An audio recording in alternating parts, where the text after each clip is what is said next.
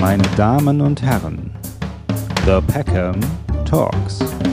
Mit mir, Christopher M. Peckham. Ich begrüße in meinem Peckhams Talk den lieben Robert Treutel. Lieber Robert, ich grüße dich. Ja, hallo, einen schönen guten Tag. Ein äh, ja, Dankeschön schon mal für die Einladung zu diesem Talk. Bin gespannt, was da jetzt gleich auf mich zukommt. Ich auch. Ich bin auch gespannt, was auf mich zukommt.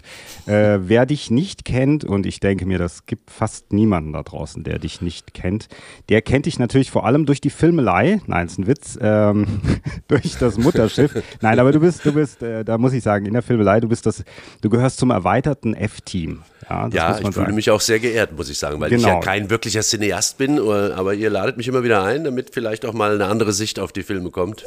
Genau, Von, zusammen mit Tobias Mann, Hanno Friedrich, ja. Martin Sirp besprechen wir dort Filme auf YouTube und jetzt habe ich dich mal hier solo eingeladen in meinem Peckhams Talk und ich glaube, man tendiert ganz schnell bei dir zu sagen, ähm, äh, aka Bodo Bach, gell? das sagt man immer ganz schnell.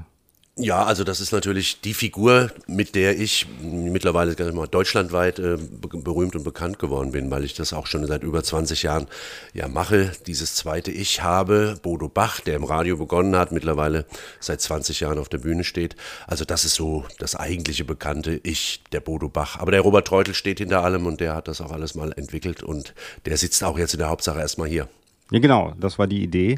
Ähm, aber ist das für dich dann irgendwie, also ist das okay, diese Trennung für dich generell in den Medien auch? Ähm, ich habe das Gefühl, dass es ja irgendwie die einen sagen Bodo Bach, die anderen sagen Robert Reutel. Das fängt dann schon ein bisschen an wie in der bereits erwähnten Filmelei, wenn ich dann sage, dabei ist Robert Reutel und dann denkt man so im Hinterkopf, ja, man muss aber noch sagen Bodo Bach. Wobei natürlich deine offiziellen Accounts laufen ja auf Bodo Bach. Dann ist es nicht so schwierig, ja. Ja, nochmal, die Bekanntheit ist eben bei dem Bodo Bach und ich habe das ja damals angezettelt, ohne zu wissen, dass das in diesem Ausmaß dann äh, sich entwickelt. Ich hatte die Figur im Radio als Telefonschreck, äh, so nennt man mich ja auch mitunter, mal erfunden. Und weil der wirkliche Name Robert Treutel wirklich so ein schlechtes, den, den, kann man sich nicht behalten. Also man würde heute sagen, das Branding ist ein bisschen schwierig. Bei Robert Treutel habe ich mir damals vor über 20 Jahren, fast schon 30 Jahre ist es her, dieses äh, zweite Ich zugelegt. So, jetzt konnte ich das aber nicht mehr zurückdrehen, weil wenn du dann mal mhm. auf der Bühne bist, ja, Bodo Bach wurde beliebt, bekannt und ja, berühmt in Anführungsstrichelchen. Dann gab es Einladungen in andere äh, Medien, Fernsehen und, und andere Radiosender. Und jetzt konnte ich ja nicht mehr zurück in das Robert-Treutel-Bild. Also das passte ja nicht. Also musste ich das Spiel weiterspielen.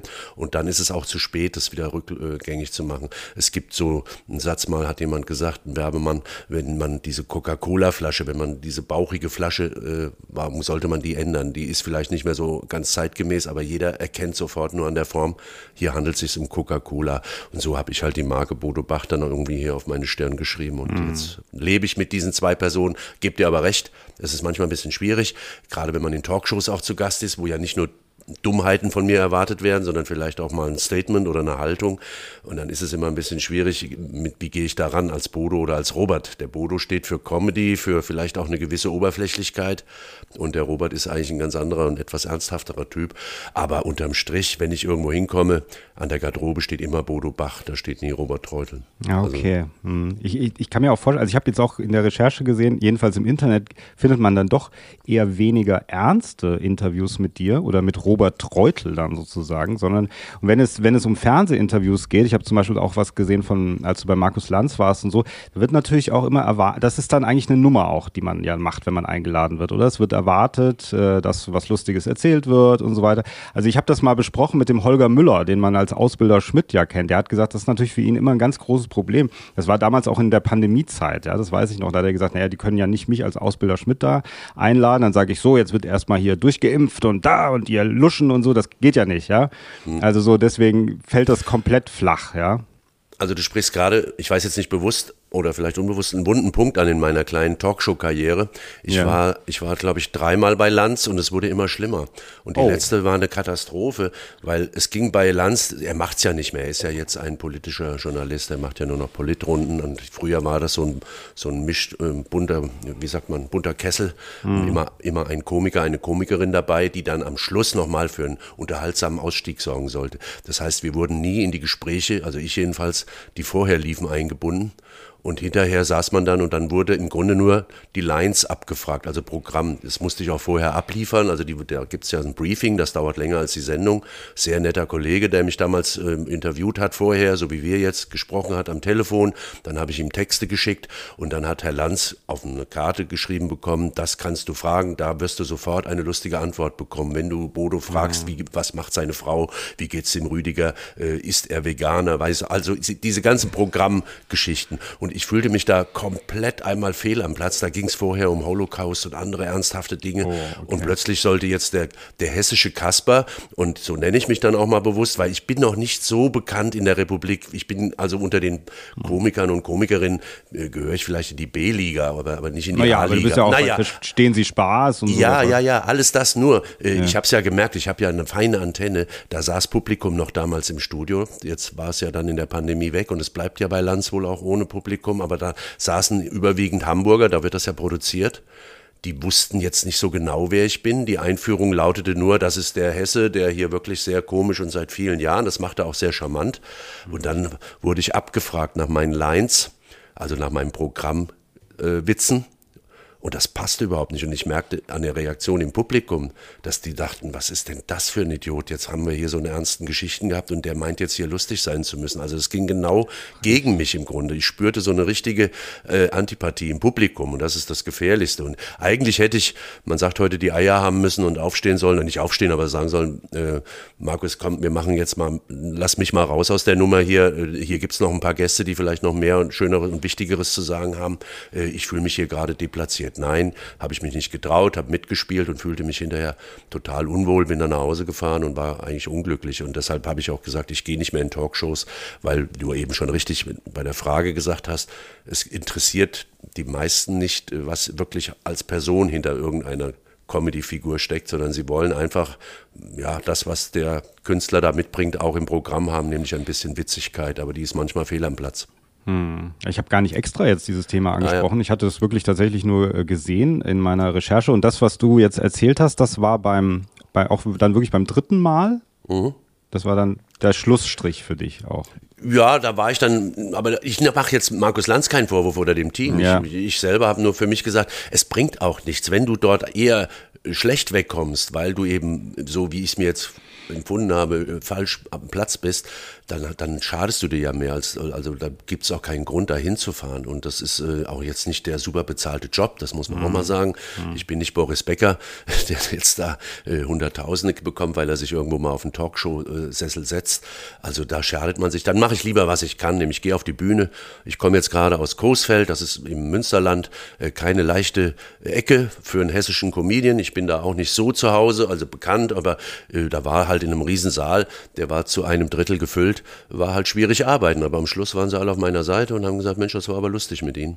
Und einen schönen mhm. Abend gehabt. Also das ist so meine Welt im Moment. Und diese ganze Talkshow, ich nochmal auf die Frage zurück, es ist halt wirklich schade, weil ich habe auch manchmal das Gefühl, äh, wir haben alle ein bisschen mehr zu bieten als nur Witzigkeit und so. Natürlich bediene ich das auch gerne. Und dann waren auch Abende, ich war ja auch in Talkshows, ich war in allen eigentlich, von Riverboat angefangen bis Kölner Treff. Äh, das gab auch schöne Momente, klar, wenn du dann ein bisschen glänzen kannst mit deiner Lustigkeit, dann hast du auch die Möglichkeit, neues Publikum zu gewinnen. Dann heißt es, ach hier, wenn der jetzt mal nach Köln kommt, dann gucken wir uns den mal an. Mhm. Ist natürlich auch schön. Aber unterm Strich ist es eher anstrengend. Talkshows und auch Fernsehen finde ich inzwischen wirklich. Es ist nur noch, es geht um Klicks, es geht um Reichweiten. Äh, bevor du überhaupt das erste Mal in eine Kamera geguckt hast, kommen schon drei Handy und äh, Internet, äh, äh, ähm, wie sagt man, Spezialisten für das äh, digitale Medium. Wir machen jetzt erstmal für Facebook und für Insta ja. machen wir und dann wäre es schön, wenn ihr das alle posten könnt. Und unter 10.000 äh, Followern bist du ja eine Null im Netz, also da brauchst du gar nicht erst, da wirst du auch nicht mehr eingeladen. Viele wundern sich immer, dass äh, in zum Beispiel, wer weiß denn sowas war ich jetzt wieder, die haben ja manchmal Leute da, die kennt keiner und die schreiben dann auch im Facebook, wer ist das? Und dann muss man halt nachgucken, das sind Influencer mit weit über äh, ja. 500.000 Followern und so. Das sind also Größen inzwischen, die auch eben, äh, ja, im Grunde Promis sind, aber die man eigentlich nicht kennt. Jedenfalls, wenn ja. man nicht permanent im Netz unterwegs ist. Ja, beziehungsweise, was ich daran manchmal sehr abstrakt finde, ist, dass teilweise sich die Sendung, auch diese, auch Influencer oder junge Leute in, in die Sendung holen, um das Ganze zu verjüngen, um ein anderes Publikum anzusprechen, um dann den digitalen Medien gerecht zu werden. Aber ich habe das Gefühl, ich habe ja auch selber auch eine Tochter, die ist 14, die gucken aber diese Fernsehsendungen nicht. Also, weißt du, die ja. interessiert das eigentlich gar nicht so sehr. Ja, Chris, jetzt sind, wir, jetzt sind wir in einem Thema, ich bin mal gespannt, ein bisschen Raum haben wir ja heute hier. Ja, natürlich. Dieses ganze Medium, Fernsehen, ich bin mhm. ja so ein bisschen noch dabei, nicht in den ganz großen Sendungen mehr, mhm. aber ich mache ja in Regelmäßigkeit für den SWR eine schöne Produktion, die Meister des Alltags, das ist ein ja. Quiz ja. mit Eni van der Maiklauchjes, mit Antoine Monod und mit der Jessica Schöne und dann mache ich die Straßenstars im HR und ich kriege halt schon mit, das öffentlich-rechtliche Fernsehen ist im Moment komplett im Umbruch, auch völlig verunsichert, ist mein Eindruck, mhm. weil sie genau das haben. Sie haben junge Zuschauer nicht mehr. Also sie, jetzt habe ich mich falsch ausgedrückt. Sie haben keine jungen Leute mehr. Ich habe selbst wie du eine Tochter, die wird jünger sein als mein Sohn, der Philipp, der ist jetzt 34, der schaut Fernsehen, wenn es Sportübertragung gibt bei Fußball. Da sitzen wir alle vom Fernseher, weil das ein Live-Ereignis ist. Ja. Aber der hat sich im Leben jetzt schon lange ewig keine, keine äh, Quiz- oder TV-Sendung mehr linear angeschaut. Der öffentlich-rechtliche Rundfunk, überhaupt das Fernsehen, sucht jetzt natürlich den zweiten Ausspielweg und der geht digital. Und da passen die Formate manchmal nicht. Du kannst so eine Quiz-Sendung, die ist im Fernsehen, wie wer weiß denn sowas, vielleicht ganz lustig anzuschauen. 45 Minuten, 30 Minuten. Aber im Internet guckst du dir das dann an, den Hohecker und den Elton, so sehr ich die Sendung mag und schätze. Das machst ja. du dann nicht. Mhm. Also, und jetzt suchen sie und jetzt werden die Töpfe neu verteilt. Ich rede jetzt vielleicht zu viel, wenn es zu viel ist, unterbrich nee, mich. Nee, nee, sag ruhig, alles gut, sehr interessant. Ähm, ich krieg ja mit, Jetzt werden die Töpfe, also das Geld wird verteilt. Die Intendanten und Intendantinnen äh, verteilen jetzt die Töpfe neu. Das heißt, für das alte Fernsehen, wo ich herkomme und in dem ich auch in der Hauptsache zu sehen bin, äh, da werden die Etats verkürzt, verkleinert und immer mehr Geld geht in die digitale Ausstrahlung und in die Produktion. Technik wird für Funk ist eine sehr bekannte öffentlich-rechtliche äh, digitale Plattform. Da geht das Geld jetzt hin. Das ist auch richtig. Man muss nämlich wissen, wenn die öffentlich-rechtlichen keine jungen Zuschauer mehr haben. Man könnte ja sagen, was brauchen die junge Zuschauer? Die, wir haben doch genug Alte, auf der ist die Demografie, gibt ja im Grunde den, den, dem alten Fernsehen recht. Aber dann, wenn du die jungen Leute nicht hast, verlierst du deine Zukunft. Und das öffentlich-rechtliche steht ja im Moment sehr äh, in Frage auch, also sogar die BBC und aus anderen Gründen auch, aber äh, das öffentlich-rechtliche Fernsehen kämpft gerade um ihre Daseins- oder seine Daseinsberechtigung. Mhm. Und da ist es halt für die ganz wichtig, auch die jungen Leute in irgendeiner Form für ihre Programme äh, zu gewinnen. Und jetzt suchen sie das über den digitalen Weg. Ich mache gerade eine Sendung, die Straßenstars das ist eine Studiosendung, wie ich finde, eine sehr nette, weil völlig unaufdringliche und auch in Hessen, zumindest im Hessen-Fernsehen, im alten Fernsehen sehr beliebte Quiz-Sendung, so eine ja. kleine äh, äh, Sonntagabend, halbe Stunde. Und das haben sie jetzt komplett umgestrickt, in ein neues ja, Setting gesehen, gesetzt, ja. damit es diesen Grunge und äh, irgendwie so ein bisschen den, den jugendlichen Touch kriegt. Also wir mhm. sitzen jetzt nicht mehr in einem Hochglanzstudio, sondern in so einer etwas schlichteren, man könnte fast sagen, Kelleratmosphäre. Ich finde es sehr schick. Erinnert mich ein bisschen an die, die ersten Zeiten von Böhmermann und so. Aber es ist so jetzt mit Gewalt wird jetzt versucht, äh, Formate äh, für Internet tauglich zu machen. Und das ist ein Fehler meines Erachtens. Passt nämlich nicht. Ja. Du musst fürs Internet ja. völlig eigene neue Sachen entwickeln. Ja. ja, Straßenstars mit deinem Co-Star Roberto Capelluti. Ihr wart nämlich zusammen mal in meinem Kurzfilm, aber das ist schon sehr lange her. Ja, das stimmt. Mit großer Freude, ja. ja. Weißt Über du noch, wie lange das her ist? Weißt du das? Hast du es im Kopf? Äh, ja, das war, wir haben 2004 gedreht, Ach, hier im, im, schönen Odenwald, über die Legende des Ritters von Rodenstein. Und das, ja. den hat übrigens der Roberto Capelluti gespielt, den ja. Titelheld, ja. Ja, wow. Ich war ein Ritter und habe mir den Arsch abgefroren. Weil nee, du, warst so, kein, also, du warst kein Ritter, das hast du schon mal nee, erzählt. Du warst kein Ritter. Da, daran habe ich gemerkt, du kannst dich überhaupt nicht mehr daran Nein. erinnern, aber es ist nicht schlimm. Ist nicht Doch, schlimm. ich war, ich Nein, kann dir Bilder zeigen, dann war es eine andere Produktion. Es war eine andere ich, Produktion und zwar, du warst an einer Bushaltestelle und es kam ein, mit einem, mit einem Schinkenbrot und es kam ein, ein Geisterritter an dir vorbei. Jetzt und der weiß, hat dir, ja, ja. Erinnerst du, du dich? Ja, jetzt Das war so ein ganz kleiner ja, Ort okay, okay. In, in, in, im Odenwald, in, in Rohrbach. Und du warst vorher, hast was gegessen und so, dann kamst du irgendwann raus. Wir haben uns tierisch gefreut ähm, dass du mitgemacht hast und das war. Oh Chris, ich bin so doof manchmal, aber da merkst du schon, dass ich nicht mehr der Jüngste nee, bin. Also, also wir, haben, wir haben mal eine Sendung gemacht mit Tobias Mann, da hast du das gesagt mit dem Kettenhemd ja. und das war auch ein super Gag und deswegen habe ich nichts dazu gesagt. Hab okay. gedacht, ja, also ist das. Lass mal so, so stehen. So ist ja. das im Showbusiness. Ja. Aber es gab eine andere Produktion, auch eben so eine liebenswerte und nicht so mit großem Geld, so sehr ambitioniert. so wie bei mir, ja. Und ja, genau, und das war auch im Odenwald. Das war in einem Schloss, aber in einem alten, in einer Burg oder so. Ich gucke nach, bei der nächsten Gelegenheit werde ich Ja, dieses kleine ja, wir, Missverständnis. wir drehen hier äh, Ritterfilme ja, permanent ich, am Stück. Grunde, ja, ja gut, aber ich erinnere mich an die Bushaltestelle und ich erinnere mich an das Brot, das weiß ich jetzt wieder. Okay, so langsam kommt die Erinnerung. Ja, ich irgendwann, oder ich schicke dir irgendwann mal eine DVD. Ich kriege aber gerade Angst, wenn ich höre, alte Menschen sitzen oft an Bushaltestellen und das ist kein gutes Zeichen. Habe ich.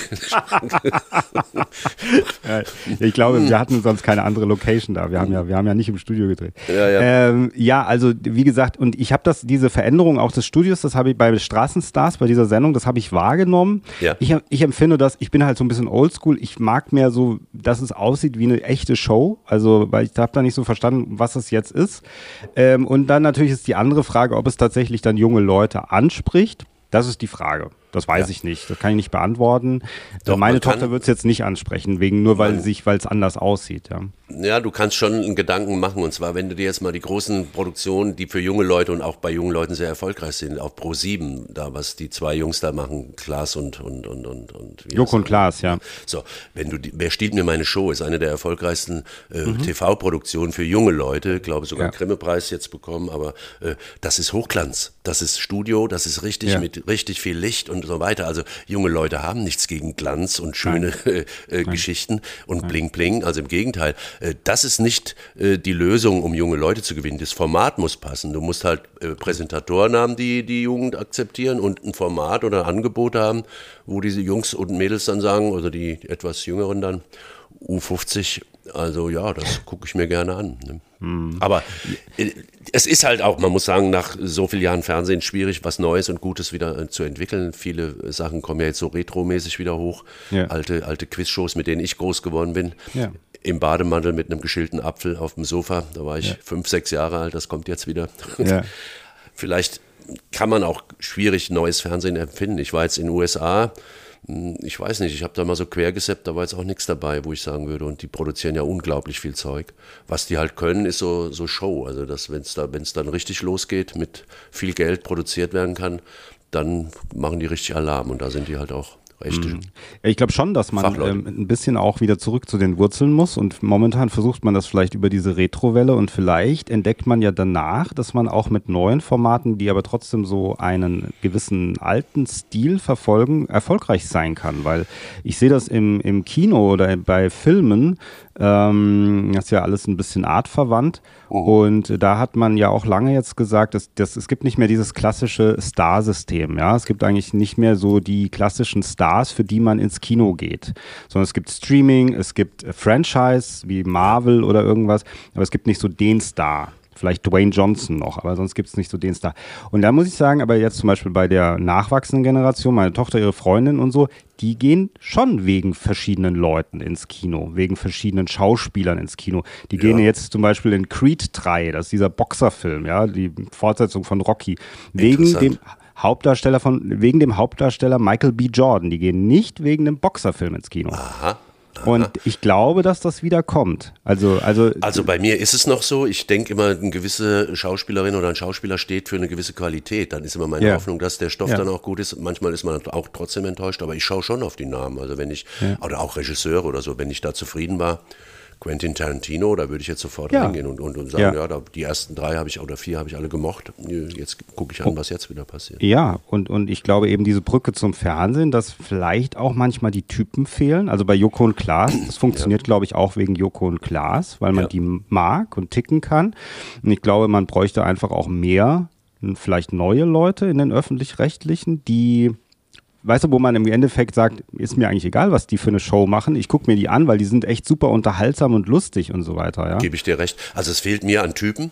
Und das meine ich Ja. jetzt, das hat nichts mit Alter zu tun zum Nein. Beispiel. Ich könnte mir vorstellen, dass es auch ältere Moderatorinnen und Moderatoren gibt, die bei jungen Leuten gut ankommen, wenn sie Ja. irgendwie was, was hätten, was Besonderes. Aber dieses, dieses ja geblaupauste Moderatoren-Team, was im Moment da rumfleucht, sind wir mal ehrlich, also ein Pilava und ein Pflaume unterscheiden sich jetzt nicht sehr. Auch ein ein Johannes B. Kerner und noch einen Jungen genommen aus der ARD, Bömmel oder Bommel oder wie er heißt. Ich mag die alle soweit, aber so richtig besonders sind die nicht, die liefern gut. Und das ist aber nicht nur das Problem der Präsentatoren und Präsentatorinnen, sondern es ist auch das Problem der Redakteure und Redakteurinnen, ja. weil sie sich nicht mehr trauen. Sie haben einfach diesen permanenten Druck auf die Quote. Ein Format muss innerhalb von drei, vier Sendungen funktionieren, sonst steht es schon auf der Kippe so eine Leute, jetzt komme ich mit einem alten Mann und alle werden sagen, na ja, das ist wieder typisch, der Bodo 65 oder der Robert, der hat nur so alte Helden. Ich meine den Typ, den suche ich, einen Biolek. Ja. Das war jemand, der war völlig ungeeignet für Fernsehen, weil er eigentlich nicht telegen war. Er kam aus einer ganz anderen Welt, er war Jurist, aber der hat einen Zugang gehabt zu Künstlern. Der hat mir also neue Sachen aus USA, irgendwelche Velvet Underground waren dort auf einmal standen da ja. auf der Bühne. Im nächsten Moment aber auch Liza Minnelli. Also dieser völlig wirre Mix aus äh, wirklich verschiedenen Kunstformen und Pop und Rock und äh, was auch immer das fehlt ja heute komplett. Du hast ja nur noch weichgespültes äh, jetzt auf die Schnelle. Hallo, schön, dass ihr wieder dabei seid. Und wenn denkt dann ab, ab sofort auch in der Mediathek, bliblablub. Äh, ich werde ja nicht mehr überrascht. Ein Harald Schmidt fehlt mir mit seinem Humor, nicht der Mann selbst, der ist genauso alt wie ich übrigens jetzt gerade auch 65 geworden. Mhm. Ich finde den nach wie vor sehr toll, aber äh, diese Typen, die so ein bisschen mal, da ist jetzt mir zu wenig Angebot und deshalb auch zu wenig Formate, die, wo solche mm. Leute auftauchen. Also ich gebe dir recht, es fehlt ein paar, paar gute Leute, also gute Anchormen und Women, die da ja, ich sage immer so gerne als Beispiel die NDR Talkshow, weil ich mag ja eigentlich Talkshows und die war früher, haben sie geraucht und sich gestritten und was ja. auch immer und manchmal wusste man nicht, wohin die Reise geht ja. von, den von der Thematik her. Und heute ist es eben so, dass es, ähm, es hat sich halt sehr stark verändert. Es ist wie durchgeskriptet, hat man das Gefühl. Die Leute kommen dahin, um ihr Buch vorzustellen, um ihren Film, ja. um ihr neues Viel Album. Viel zu viele auch. Ich glaube, neun Leute. Warum? Also ja. warum nicht vier, mit denen man besser ein bisschen, also ich finde es immer. Und eigentlich gehetzt. jeder, der mal, wenn, wenn mal die Unterhaltung wirklich abknickt in eine andere Richtung, wird eigentlich jeder sofort abgewürgt und äh, weil das einfach nicht ins Programm passt. Aber das ist letzten Endes das, was die Leute eigentlich sehen wollen, glaube ich. Und dann macht es halt einfach keinen Spaß mehr. Also das ist so ein bisschen das Ding, dann macht es halt einfach keinen Spaß. Und das ist auch dieses mit eben, was wir gesagt haben, mit am Anfang mit den Komikern, die dann kommen oder so du hast also mit diesem, mit diesem, mit dieser Idee, dass man das macht. Ich glaube, wenn, wenn zum Beispiel ein Komiker durchstartet und der ist so, man hat den noch nicht so oft gesehen und der ist gerade hot, hot, hot. Und dann kommt der, ist der früher in so eine Sendung gekommen und hat dann seine Gags da so abgefeuert. Dann fand man das interessant, aber irgendwann wurde das zu viel. Und es wurden immer, also man kannte das auch alles schon. Und dann hat man gesagt, oh, jetzt kommt der. Und dann ja das war für, also das hat einen einfach nicht mehr interessiert. Ja, ne? du, du hast keine Überraschung. Es gab mal einen Moment, ja. weil wir eben bei Lanz waren, ich glaube, ich habe das auch nur einmal bin zufällig reingeraten, da war Atze Schröder dort und er hat eben nicht sein Programm geliefert, sondern der ja. hat sich wirklich sehr äh, ja, nackig gemacht, sagt man vielleicht. Er hat über seinen Vater erzählt und das habe ich auch mal gesehen. Ja. Und dann mhm. hat er da gesessen, der Atze, ein guter Freund von mir auch, also nicht guter Freund, aber wir kennen uns gut äh, mhm. und, und hat sich wirklich offenbart und Emotionen gezeigt und geweint und so weiter. Äh, das, nicht, dass ich ich möchte, dass alle weinen dort. Also der hätte ja. auch genauso gut ausflippen können, weil er stockbesoffen war, keine Ahnung. Aber mhm. ähm, das sind die Momente, um die es doch geht. Also die, die Emotionen mhm. auch. Und, mhm. und ich habe im Radio gearbeitet viele Jahre, also länger als beim Fernsehen ähm, und habe immer den Satz mitbekommen, äh, es muss überraschend sein. Und das ist halt langweilig, wenn du schon Mittwoch sagst, bald ist wieder Wochenende. Und am Wochenende sagst, oh, thank God, it's Friday. Das sind so mhm. Sätze, da musst du eigentlich 100 Euro in die Kasse zahlen, weil das ist halt nicht überraschend. Das ist stinkelangweilig. Und ich habe mir immer versucht, versucht, neue Wege. Ich habe mich selber, im Grunde habe ich mir das Bein gestellt, indem ich Moderationen nicht auf dem Zettel hatte, die habe ich weggeschmissen. Ich wollte, passiert mir jetzt auf der Bühne immer noch. Ich habe ein festes Programm, ich spiele das jetzt seit drei Jahren, dieses Best-of-Programm. Das fängt immer eigentlich, aber ich fange immer anders an weil ich mhm. selber nicht immer den gleichen äh, Ablauf haben möchte. Ich möchte mich selber überraschen und sagen, wieso erzählst du das jetzt eigentlich? Und du wolltest doch eigentlich erstmal nur guten Abend sagen, keine Ahnung. Also man kann auch kreativ sein, das ist auch eine wichtige Sache. Und wenn du nicht ja. mehr kreativ bist und den Job nur noch machst, dann wird es halt langweilig auch. Und das mache ich auch vielen Präsentatoren im Fernsehen und auch nicht nur im Radio, vor allen Dingen auch. Ähm, ich kann es nicht mehr hören. Das ist ja alles, die werden ja. gecoacht, trainiert, das kostet richtig viel Geld und es verbessert sich nicht. Es wird immer der gleiche Mist erzählt. Immer diese Fröhlichkeit, die so daherkommt. Also ich spüre schon, so richtig fröhlich ist sie eigentlich nicht drauf, aber sie muss jetzt und so. Also was ich sagen will, ist, man muss auch ein bisschen fleißig sein in dem Beruf und nicht nur sagen, naja, ich habe es geschafft, jetzt darf ich vor die Kamera und jetzt mache ich mein Ding. Also man muss auch immer ja. mal wieder ja. neue Ideen mitbringen. Ich meine, natürlich ist immer der Rahmen ist immer die Frage, oder was für, ähm, wie viel Geld vielleicht auch an so einer Produktion dranhängt. Ich weiß es noch, habe das mal gehört auch von Harald Junke, dass sie dann irgendwann gesagt haben, er macht keine Live-Sendung mehr, weil er dann doch wieder im Hotelzimmer ein bisschen zu viel äh, getrunken hatte. Ja, und ja, dann gut, haben das sie, ist aber eine ganz andere Geschichte. Wenn der, wenn der Präsident hat diese dieses Problem eben und diese Krankheit hat, dann ist es natürlich erst recht schwierig und es ist kein Verlass auf ihn. Ja. Aber ich jetzt noch mal ganz kurz mit Radiomoderation. Ich hatte ja im Grunde nur zwei Stunden Arbeit am Tag, weil das, die Sendung dauert zwei Stunden. Ich hatte aber viel mehr Zeit für die Vorbereitung. Und da habe ich mir jetzt mir unheimlich viel Gedanken gemacht, weil das macht ja auch Spaß. Du sitzt irgendwo, trinkst einen Kaffee, du hast ja jetzt nicht, dass du mhm. da Arbeitsgerät brauchst, du musst nur den Kopf mal bemühen. Morgen um 16 Uhr möchte ich die Sendung beginnen, ich möchte aber mit irgendeinem Satz anfangen und es muss irgendwas sein, was anders ist als, also ich war einfach bemüht, an, immer wieder mit einem neuen kleinen Gimmick äh, zu kommen. Das ist mir nicht immer geglückt, aber ich gehörte dann doch, muss ich sagen, nach 20 Jahren äh, WDR auch zu den programmprägenden Moderatoren.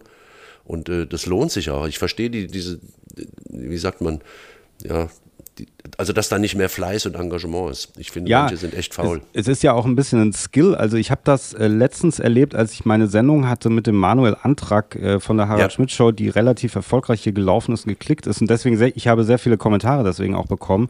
Mhm. Und das Ding ist, dass hier in meiner Sendung ich ähm, und das ist auch der Reiz für mich. Ich bereite mich natürlich ein bisschen darauf vor, recherchiere ein bisschen, aber ich bereite mich nicht wirklich so hundertprozentig auf das Gespräch vor, weil ich nicht weiß, manchmal wer mir gegenüber sitzt und wohin die Reise geht. Mhm, und das gut. ist aber auch mein Skill. Also das ist, glaube ich, das, was ich halt auch gut, gut kann. Und bei Manuel Antrag war das so, dass dann viele Kommentare waren, der hat sich ja ganz schlecht vorbereitet, dieser Interviewer, diese Fragen, bla bla, was der so, der weiß ja gar nicht Bescheid, dann manche Sachen, die ich nicht wusste. Der Witz ist der, ich habe den Manuel, der war ja auch schon in der Filmelei, ich habe gesagt, wollen wir über Medien sprechen, so über Medien, ja. so, weil er nicht so viel Fernsehen guckt. Und dann ging das Schlag auf Schlag auf einmal natürlich, ich meine, er hat später gesagt, klar, haben wir über die, war ja klar, dass wir über die Harald Schmidt Show sprechen, aber ähm, das ging einfach so, wir waren einfach sofort im Thema drin. Es war aber nicht geplant. Und von da an ging halt das Gespräch einfach in diese Richtung. Und ich hatte das Gefühl, manche Leute waren es gar nicht mehr gewohnt. Also, dass man gar nicht so eine Interviewsituation herstellt, sondern dass man halt einfach spricht und schaut, was passiert, ja. Und das ist aber letzten Endes, das ist genau das, was wenn es für einen selber irgendwie dann, wenn da was passiert, glaube ich, passiert auch was für den Zuschauer, weißt du, wenn man also, irgendwie, weißt du, was ich meine? Ja, klar, Chris. Also das, was wir jetzt hier gerade machen, ist ja, ja ein Austausch. Und jetzt wissen wir beide noch nicht genau, wir reden jetzt schon, glaube ich, 20 Minuten, eine halbe Stunde ja, und haben noch ja. nicht einmal, hast du mich gefragt, wie ist es denn damals eigentlich zu diesem Bodo Bach gekommen? Ja. Das ist halt das, das habe ich tausendmal beantwortet. Da steht auch alles bei Wikipedia, da steht auch alles falsch, da steht auch, dass ich eigentlich im Vogelsberg lebe und keine Ahnung. Aber das ist so langweilig und dann ist es für den Interviewten halt stinkelangweilig, wenn zum 17. Mal, ich bekomme ständig Anfragen von Zeitungen, weil ich, ich spiele dann übermorgen irgendwo in Darmstadt und dann heißt es hier, das Darmstädter Echo würde gerne äh, vier Fragen. Und dann die erste Frage, ist es denn immer noch möglich, Leute am Telefon, dann denke ich, ja, das mache ich schon seit 20 Jahren nicht mehr, also super vorbereitet und die immer die gleichen Fragen. Und das ist halt genau, was du sagst. Ich finde es viel spannender, wenn beide Seiten nicht wissen, was kommt und wenn es kann funktionieren, kann auch total in die Hose gehen. Das kann natürlich auch sein. Dann heißt es, naja, ja. sie haben nicht zusammengefunden. Die Fragen, die der Chris dann entwickelt hat, haben dem Robert irgendwie nicht gepasst oder umgekehrt. Aber das Ergebnis ist ja nicht nur, dass ich antworte, sondern auch das, was du fragst, ist ja Inhalt und auch Aussage. Ja, also natürlich, und ich kann ein Beispiel nennen, nur noch eins, weil ich das sehr schön ja. finde. Mein wirklich guter Freund Alan Banks, mit dem ich viele Jahre äh, Musikfernsehen gemacht habe, der hat den Rockpalast moderiert mhm. und so weiter. Also den habe ich bewundert als Musikmoderator mit einer Kompetenz und einem Charme. Und der hat mir eine Geschichte erzählt von einem Interview mit Mick Jagger. Und diese super Weltstars, die haben Slots, das weißt du, da wird also im Hotel Ritz in Paris, wird also eine Suite gebucht oder im Adlon in Berlin, da sitzt dann der Weltstar und dann kommt ein Journalist nach dem nächsten Musikexpress, ja, äh, ja. was weiß ich hier, äh, sämtliche Zeitschriften und, und, und äh, Journalisten und die bekommen genau zehn Minuten. Dann geht die Tür auf, da ist der Mitarbeiter von Herrn Jagger. Herr Jagger sitzt da hinten auf dem Sessel. Sie haben jetzt zehn Minuten, dürfen ihre Fragen stellen, Fotos bitte nicht. Sie bekommen Pressefotos in eine Mappe. So, und dann gehen die da rein und nach zehn Minuten ist das Gespräch zu Ende. Und der Herr Jagger wurde 17 Mal gefragt, ist das erste Soloalbum, das war nämlich die Zeit, ist das das Ende der Stones? Und er, ja, oh no, I, I, I, hat immer die gleiche Frage gestellt. Alan Banks sagte, ich kam da rein und sah, auf dem Nachttisch lag ein Buch. Das war eine Autorin, die kannte Ellen, weil er das Buch auch gerade gelesen hat oder eins davor. Und fing an mit, ich sehe gerade das Buch da auf dem Nachttisch liegen. Ich liebe ja die, ich sag jetzt mal Miss sowieso. Und Mick Jagger war völlig überrascht, dass jemand mit völlig anderen Fragen jetzt auf einmal daher kam, nämlich über diese Autorin mit ihm reden wollte. Dann sagte er, die Schuhe, die der anhatte, Ellen war immer auch so ein bisschen in Mode, so wie du, muss ich heute mal sagen, du siehst fantastisch aus heute. Dank, danke, danke, also danke. ja, Ellen hat auch immer Akzente gesetzt und dann fing er an und sagte, Mensch Mick, du hast da Schuhe an oder irgendeine Jacke war es, keine Ahnung, ist das der Japaner, Designer? Und dann hat der Mann, Mick Jagger, sich eine halbe Stunde lang mit, ah, okay. mit äh, Ellen unterhalten und nicht äh, und hat dem anderen, seinem Assistenten gesagt, der Mann bleibt jetzt noch ein bisschen hier, die anderen kannst du erstmal warten lassen. Das interessiert mich hier, wir beide haben hier einen guten Draht. So viel zum Thema auf Leute eingehen, nicht alles abfragen. Nochmal wieder Markus Lanz auf der Karte steht, fragt Bodo Bach nach seiner Flugangst und der wird dir äh, drei Minuten einen Kracher nach dem anderen liefern. Das ist, mm, ja, kann man machen, aber das ist eigentlich falsch. Also ich finde, so ein bisschen darf man sich auch auf Leute einlassen. Ja, man kann das mal machen, aber man hält, äh, das ist, es überträgt sich halt auf den Zuschauer und man denkt auch manchmal, der Zuschauer ist dann auch kann es nicht fassen, wenn es zu anspruchsvoll wird. Aber das stimmt, glaube ich, nicht. Ich glaube, ist das anspruchsvoll, wenn jemand spontan reagiert und sagt, Mensch, jetzt äh, äh habe ich Spaß hier? Und, äh, nee, aber es ist vielleicht anspruchsvoller, als wenn man dann einfach irgendeinen Witz macht, wo man auch in etwa weiß, wie die Reaktion ausfallen wird. Also es ist berechenbar. Ach so, ja, ja, ja, gut, ja. Das meine ich. Ja berechenbarer, weil so ein Gespräch ist nicht unbedingt berechenbar, man weiß nicht, was passiert, ja. Ja, aber so. ich habe auch das Gefühl, dass wir Publikum, also das Publikum auch für blöd verkauft wird oder für blöder gehalten wird. Äh, diese Angst vor Wort im Radio, die hat ja. mich jahrelang begleitet bei FFH, in, im Privatsender und dann später auch im formatierten WDR-Radio. Äh, nicht länger als zwei Minuten und wenn es dann 2.10 war, da stand schon wirklich immer mit der Stoppuhr, dann gab es schon hinterher ein Gespräch. Also das muss kompakter, die Leute schalten sonst weg bei Wort.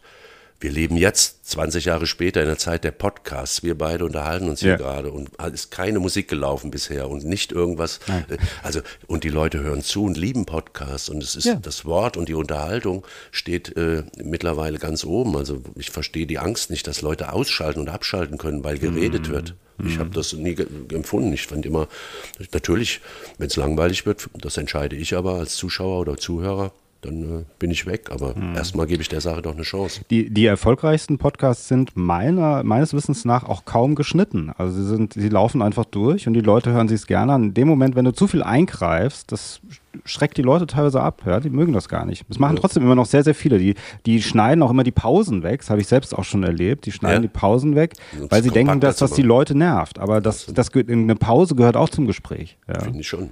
Wir machen also, mal ich hatte auch Gäste schon in der Filmelei manchmal, die haben eine ganz lange Pause gemacht. Gut, da hast du das Bild dann nochmal, also bei uns hast du ja auch das Bild dann, ich habe ja noch eine YouTube-Version davon, aber so, und das manchmal passiert ganz viel. Und das, man muss Stille auch mal aushalten können, ja, sozusagen. Sagt man.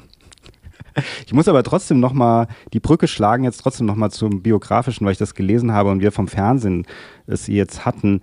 Äh, ich habe gelesen, du warst Aufnahmeleiter beim WWF-Club. Stimmt ja. das? Erstmal? Mhm. Ja, ja, ja, ja. Jetzt muss man erstmal erklären, und da bin ich auch fast zu jung für, weil das war 82, habe ich gelesen. Ja. Kannst du kurz erklären, was der WWF-Club war? Das war mit das, Jürgen von der Lippe unter anderem? Frank Laufenberg, Jürgen von der Lippe und Mareike Amado waren die, ja. die Moderatoren. Das Ganze wurde in einer sehr damals ungewöhnlichen, spärlichen alten Fabrikkulisse aufgenommen, in einer alten Halle, die da umgebaut wurde. Und es war so ein, so ein Mixladen, so ein Bauchladen, so, da war von allem was drin. Vor allen Dingen Musik, was damals, es gab noch keine Videos, es gab kein Musikfernsehen, kein MTV, kein Formel 1, das kam erst später. Also die Bands und die Musikcompanies, die, die Plattenfirmen brauchten solche Sendungen, um ihre Künstler überhaupt äh, ins Fernsehen zu bringen. Und das war, ich wusste das auch nicht, ich kam ja aus Frankfurt nach Köln und äh, habe dann als Aufnahmeleiter die Sendung erst kennengelernt.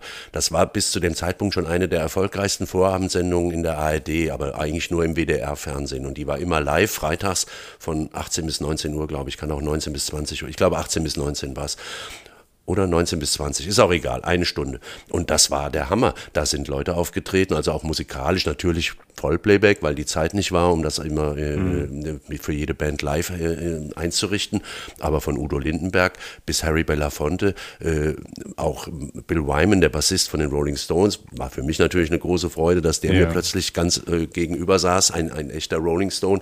Und das war also Musik und dann zwischendurch Unterhaltung, und zwar mit Lokalkolorit. Da kam dann der Kölner Zoodirektor, der brachte immer ein Tier mit, ein junges Tier. Und äh, heute hätte der einen Shitstorm am Hals, das wäre gar nicht mehr auszuhalten. Aber der hatte dann irgend so ein kleines Lemurenäffchen auf dem Schoß und hat wieder erzählt, kommt nochmal wieder in Kölner Zoo. Dann hatten wir äh, Haushaltstipps, da würde man heute sagen, ja, das was ist alles so, ne? man kann jetzt also äh, zum Frühjahr das und das im Garten machen oder lassen, keine Ahnung. Also das war, und mit Jürgen von der Lippe ein sehr unterhaltsamer Part, der ja daraufhin dann auch seine bundesweite Karriere dann gestartet mhm. ist mit, mit Sendungen in der ARD. Und ich kam da als Aufnahmeleiter äh, in eine schon vorhandene Sendung, die wurde jedes Jahr von einer neuen Produktion übernommen. Also der WDR, also damals muss man sagen, das Westdeutsche Werbefernsehen war der, der ausstrahlende Sender. Und ähm, die Produktion war frei vergeben an eine Produktionsfirma und ich war dann dort eingekauft als Aufnahmeleiter. Mhm. Und meine Aufgabe war es, äh, im Vorfeld äh, alles zu organisieren. Das heißt, ich war ab Montag damit beschäftigt, bis Freitagabend dafür zu sorgen, dass die Künstler äh, wussten oder auch die Agenturen oder die Manager, wann wer wo zu sein hat. Dann, als die Termine gemacht waren, dann äh, Einkäufe zu tätigen, also nicht, dass ich jetzt losgefahren bin, aber zu veranlassen, dass das und das eingekauft wird und so weiter. Also die gesamte Organisation, die erste Aufnahmeleitung. Es war auch mein erster Job nach meinem abgebrochenen Studium und das mhm. war der Hammer. Also es hat mir totalen Spaß gemacht und ich habe da wie gesagt, damals Leute kennengelernt, die mir nicht so viel bedeutet haben. Im Nachhinein denkst du, naja, Nena war da, Lindenberg, ein guter Typ. Also die, diese Leute haben mir auch gefallen. Ich habe auch sehr schnell gelernt, die, die schon was erreicht hatten, waren die einfachsten die hatten gar keine Ansprüche. Harry mhm. Belafonte saß mir gegenüber und wollte heißes Wasser. Ich hatte so ein ganz kleines Büro, das war eine alte, wie gesagt, so eine Fabrik. Das war äh, in unten, wo die Waschräume waren. Das musste, da waren, glaube ich, noch Fliesen an der Wand. Das sah furchtbar aus. Da saß der mir gegenüber, dieser Weltstar, und wollte heißes Wasser. Und ich sage, wollen Sie Tee? Nein, nein. Und dann bin ich also los, habe oben in der kleinen Kantine heißes Wasser geholt. Und dann saß er da und hatte so ein Plastik, so eine Gummischale, da hat er das heiße Wasser rein, hat sich seinen Rasierschaum dann angemacht. Und dann habe ich ihm den Spiegel gehalten und er hat sich rasiert. Fand ich großartig. Und ja, das war aber auch aus vielen anderen Gründen war dieser WWF-Club, also der war super beliebt. Ich war mhm. sogar mal im Rennen für eine, eine Moderation, weil der Jürgen von der Lippe aufhörte. Der gesagt, er hört jetzt auf, er geht zur ARD. Da war ich sogar im Gespräch als Nachfolger. Warum, werde ich, wenn ich darf, gleich erklären, weil ich war ja Aufnahmeleiter und nicht Moderator. Aber da in der Zeit hat sich einiges äh, entwickelt und dann wurde es aber Jürgen Triebel, ein anderer äh, Moderator und ich war dann erstmal im Hörfunk und habe andere Sachen gemacht. Aber es war für mich der Startschuss für eigentlich alles, was ich danach ab 82 äh, in meiner Laufbahn so gemacht habe, mhm. der WWF-Club.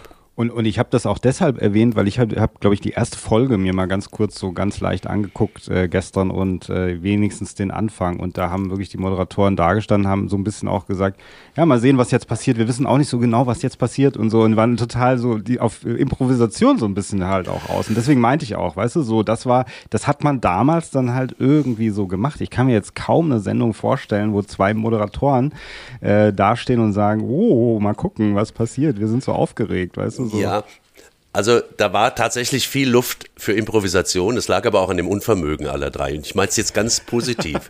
Die waren wirklich nicht zu bändigen. Also Mareike Amado, ähm, so lieb sie ja auch ist, aber sie, sie hat auch vieles einfach wieder schnell vergessen und wusste nicht mehr, ach, jetzt kommt das oder jetzt muss ich darüber laufen und dann stehe ich da. Jürgen war ein abgebrühter, wirklich in sich ruhender, der hatte halt Bühnenerfahrung, der war ja damals schon, glaube ich, mit, mit Blattschuss und so unterwegs ja, und hatte ja, ja so, so mhm. gewisse Lässigkeit. Und Frank Laufenberg, der smarte Everybody's Darling, äh, Hörfunkmoderator beim SWR damals, SWR äh, Hörfunk. Äh, also die haben selber manchmal tatsächlich nicht genau gewusst, was als nächstes da so auf sie zukommt. Und es war auch einfach nicht möglich, weil der Raum, das war eng, das war heiß, das war Karneval in Köln, das, wenn man also hier mal war im Rheinland, das ist unfassbar unfassbar, was da passiert. Und dann hast du ein Studio, das ist so groß wie eine Tennis, ne, ein Tennisplatz vielleicht so, so, so das Format und hast da 100 Leute Zuschauer sitzen, hast dann aber noch einen ganzen Karnevalszug, der da mit 40 Leuten durchmarschiert. Da kannst du planen, was du willst. Da läuft irgendwas schief, da fällt was um, da klappert was. Also das war schon irre, muss ich sagen. Und äh, jetzt muss ich aber auch sagen, vielleicht doch einen Satz, dann komme ich mal, warum es für mich so wichtig war und auch der, der Grundstein für meine Radioarbeit und Ja. überhaupt die Arbeit vor Mikrofon und der Kamera. Ja. Es gab immer eine Generalprobe für den WWF-Club. Die war freitags nachmittags für 14 Uhr angesetzt, weil es manchmal noch hing, kamen die wirklich auf den letzten Drücker, 16 Uhr. Du musst wissen, in zwei Stunden sollte die Sendung losgehen. Also das war schon knapp. Und dann kommt, immer zur Generalprobe kam der damalige Unterhaltungschef des Westdeutschen Werbefernsehens, Hans-Joachim Hüttenrauch. Und ich verneige mich jetzt mal, weil dem habe ich so viel zu verdanken. Der Mann lebt leider nicht mehr. Aber der hat, der hatte Ahnung von Fernsehen. Der hatte ein, der hat ein Gespür gehabt. Unglaublich. Der ist der Erfinder, mit der Erfinder der Klimbim-Familie. Der hat mit, äh, ich vergesse den Namen immer, der Mann von Wenke Mühre, ein bekannter Regisseur, vielleicht weißt du es noch, Unterhaltungs... Nee, nee, da nicht. Aber Ich komme noch drauf, mein Namensgedächtnis leider lässt mich im Stich. Also der hat Ja. mit sehr bekannten Leuten Fernsehen gemacht im WDR, ist dann zum Unterhaltungs- und Fernsehprogrammdirektor im Westdeutschen Werbefernsehen geworden und hat all sein Wissen mit rübergebracht. Und jetzt nochmal zu deiner äh, Geschichte, dass die drei, man dachte, die wissen nicht genau, was passiert. Der hat die Generalprobe abgenommen und sagte, ja, das ist, das, das geht nicht, das können wir so nicht senden, weil der Ahnung hatte, das Timing stimmt hier nicht, ihr müsst hier, das fliegt ganz raus. Der hat den eine halbe Stunde vor Sendungsbeginn im Grunde das gesamte Ding und nicht böse, der hat einfach, die, die, die hingen an seinen Lippen, der hatte recht. Er sagt, das, das geht so nicht, wir können das nicht so zeigen und fotografieren, das ist stinke langweilig oder falsch und so weiter. Und dann man musste dir vorstellen, die drei, relativ unbeleckt, schon sehr professionell, aber wir hatten dann auf einmal eine völlig neue Sendung, die sie präsentieren mussten. Und deshalb wirkte das oft auch so wie, hm, wir wissen noch nicht genau, was wir jetzt hier machen. Also das war schon toll. Und äh, dann will ich noch einen Namen nennen, der auch für mich sehr wichtig war, Rolf Spinnratz, der leider auch nicht mehr lebt, ein Unterhaltungsregisseur im, WDR war er im Fernsehen, der hat äh, äh, Plattenküche gemacht. Das sind so Sendungen aus den 70er, 80ern, glaube ich, äh, die sehr, sehr viel Furore gesorgt haben. Der hat äh, H.P. Kerkeling groß gemacht. Wir haben damals ein Nachwuchstheater gehabt, da haben wir den H.P. Kerkeling entdeckt. Ich war da Produktionsleiter und auch Moderator. Das war so ein kleines Theater in Köln, wo Nachwuchskünstler und Künstlerinnen aufgetreten sind. Also im Grunde Deutschland sucht den Superstar, nur ohne, Pub- also ohne Reichweite. Wir hatten junge Musik, äh, äh, äh, also die wollten es werden, Kamerafrauen und Männer. Wir hatten Bühnenbildner, das waren Kunststudenten aus Köln, die haben die Kulisse gebaut in dem Theater. Und dann haben wir Videokassetten aufgenommen, VHS, wer sich noch erinnert, bei den Ja. Jungen hier. Und die wurden in die Redaktion im WDR geschickt und in andere Sender, die das haben wollten. Und da konnten die sich diese Auftritte angucken. Und da saß Happe Kerkeling in einem Norweger Pulli an einem Tisch und hat diese Nummer gemacht mit dem Grand Prix. Ich hätte gern eure Pünktli bitte und so, diese Nummer da. Die, und das haben wir den Redakteuren geschickt. Und der Spinnrad sagt, der ist ja irre und hat den geholt. Ingolf Lück wurde da entdeckt. Ah ja, okay. Auch, auch ein Helge Schneider ist da mal zu Gast gewesen und seitdem bin ich auch gut mit Helge befreundet. Und Helge hat einen Auftritt gehabt, die Leute sind nach zehn Minuten gegangen. Das hat mir jetzt im Nachhinein gezeigt, dass alles seine Zeit hat. ne. Ein, zwei Jahre später war Helge am oben am, am- am Zenit mit all dem, was er da tut und bis heute einer der besten, wie ich finde, in dem Bereich. Aber damals sind die Leute gegangen und haben gesagt, das, der Typ ist doch absolut, das ist eine Katastrophe, das geht ja gar nicht. Also Comedy oder überhaupt Kunst, sagen wir mal Kunst, hat immer auch seine Zeit und äh, sind manchmal am falschen Zeitpunkt und deshalb leider.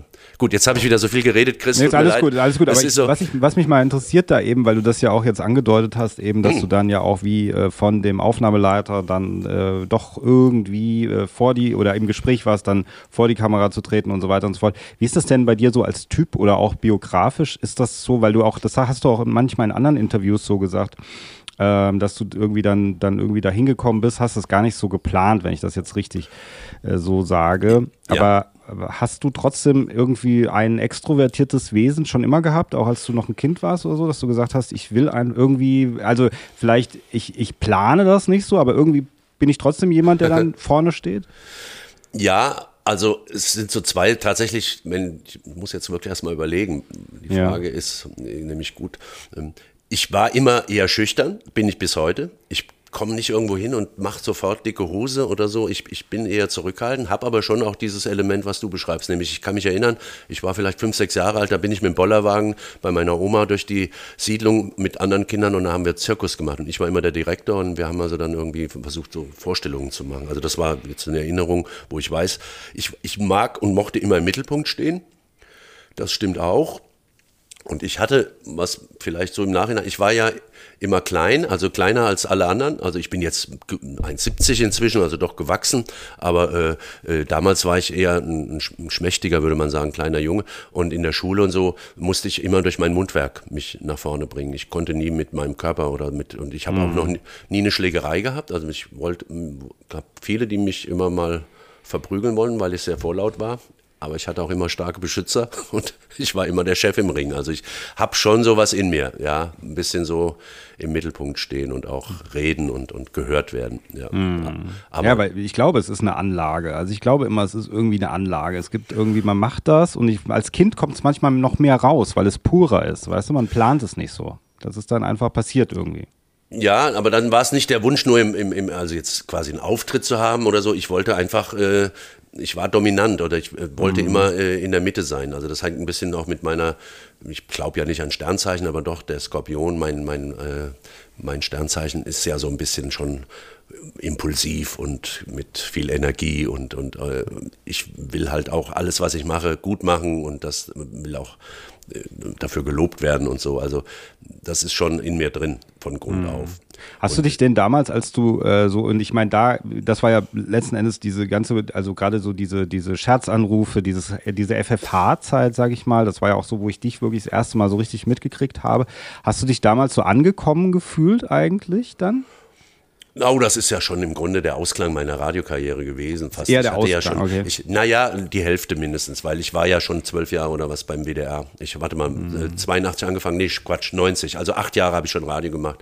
Ja, aber ich meine auch so dieses kommerzielle im Sinne von diese Waren, also ich sag jetzt mal Waren, we weißt du so, ich bin ja auch noch nicht so, also hab das war vielleicht auch noch zu klein damals, aber du hast ja auch irgendwann eine eigene Sendung gehabt in Sat 1. Ja. Ähm, so diese, dass man sagt, das, also dass es immer weitergeht, weitergeht, weitergeht. Weißt du, es wird immer größer, größer, größer sozusagen. Ja. Ah, okay. Nee, also nochmal, alles, was ich da gemacht habe, habe ich aus dem, jetzt, aus dem Moment heraus gemacht, das, was du jetzt da machst, willst du gut und schön machen. Diese okay. Telefonanrufe, das war ein Zufall, das hätte auch gar nicht stattfinden können. Ich habe nie geplant und gesagt, oh, es gibt ein Unterhaltungsformat im Radio, wenn man das gut macht, dann wird das ein Erfolg.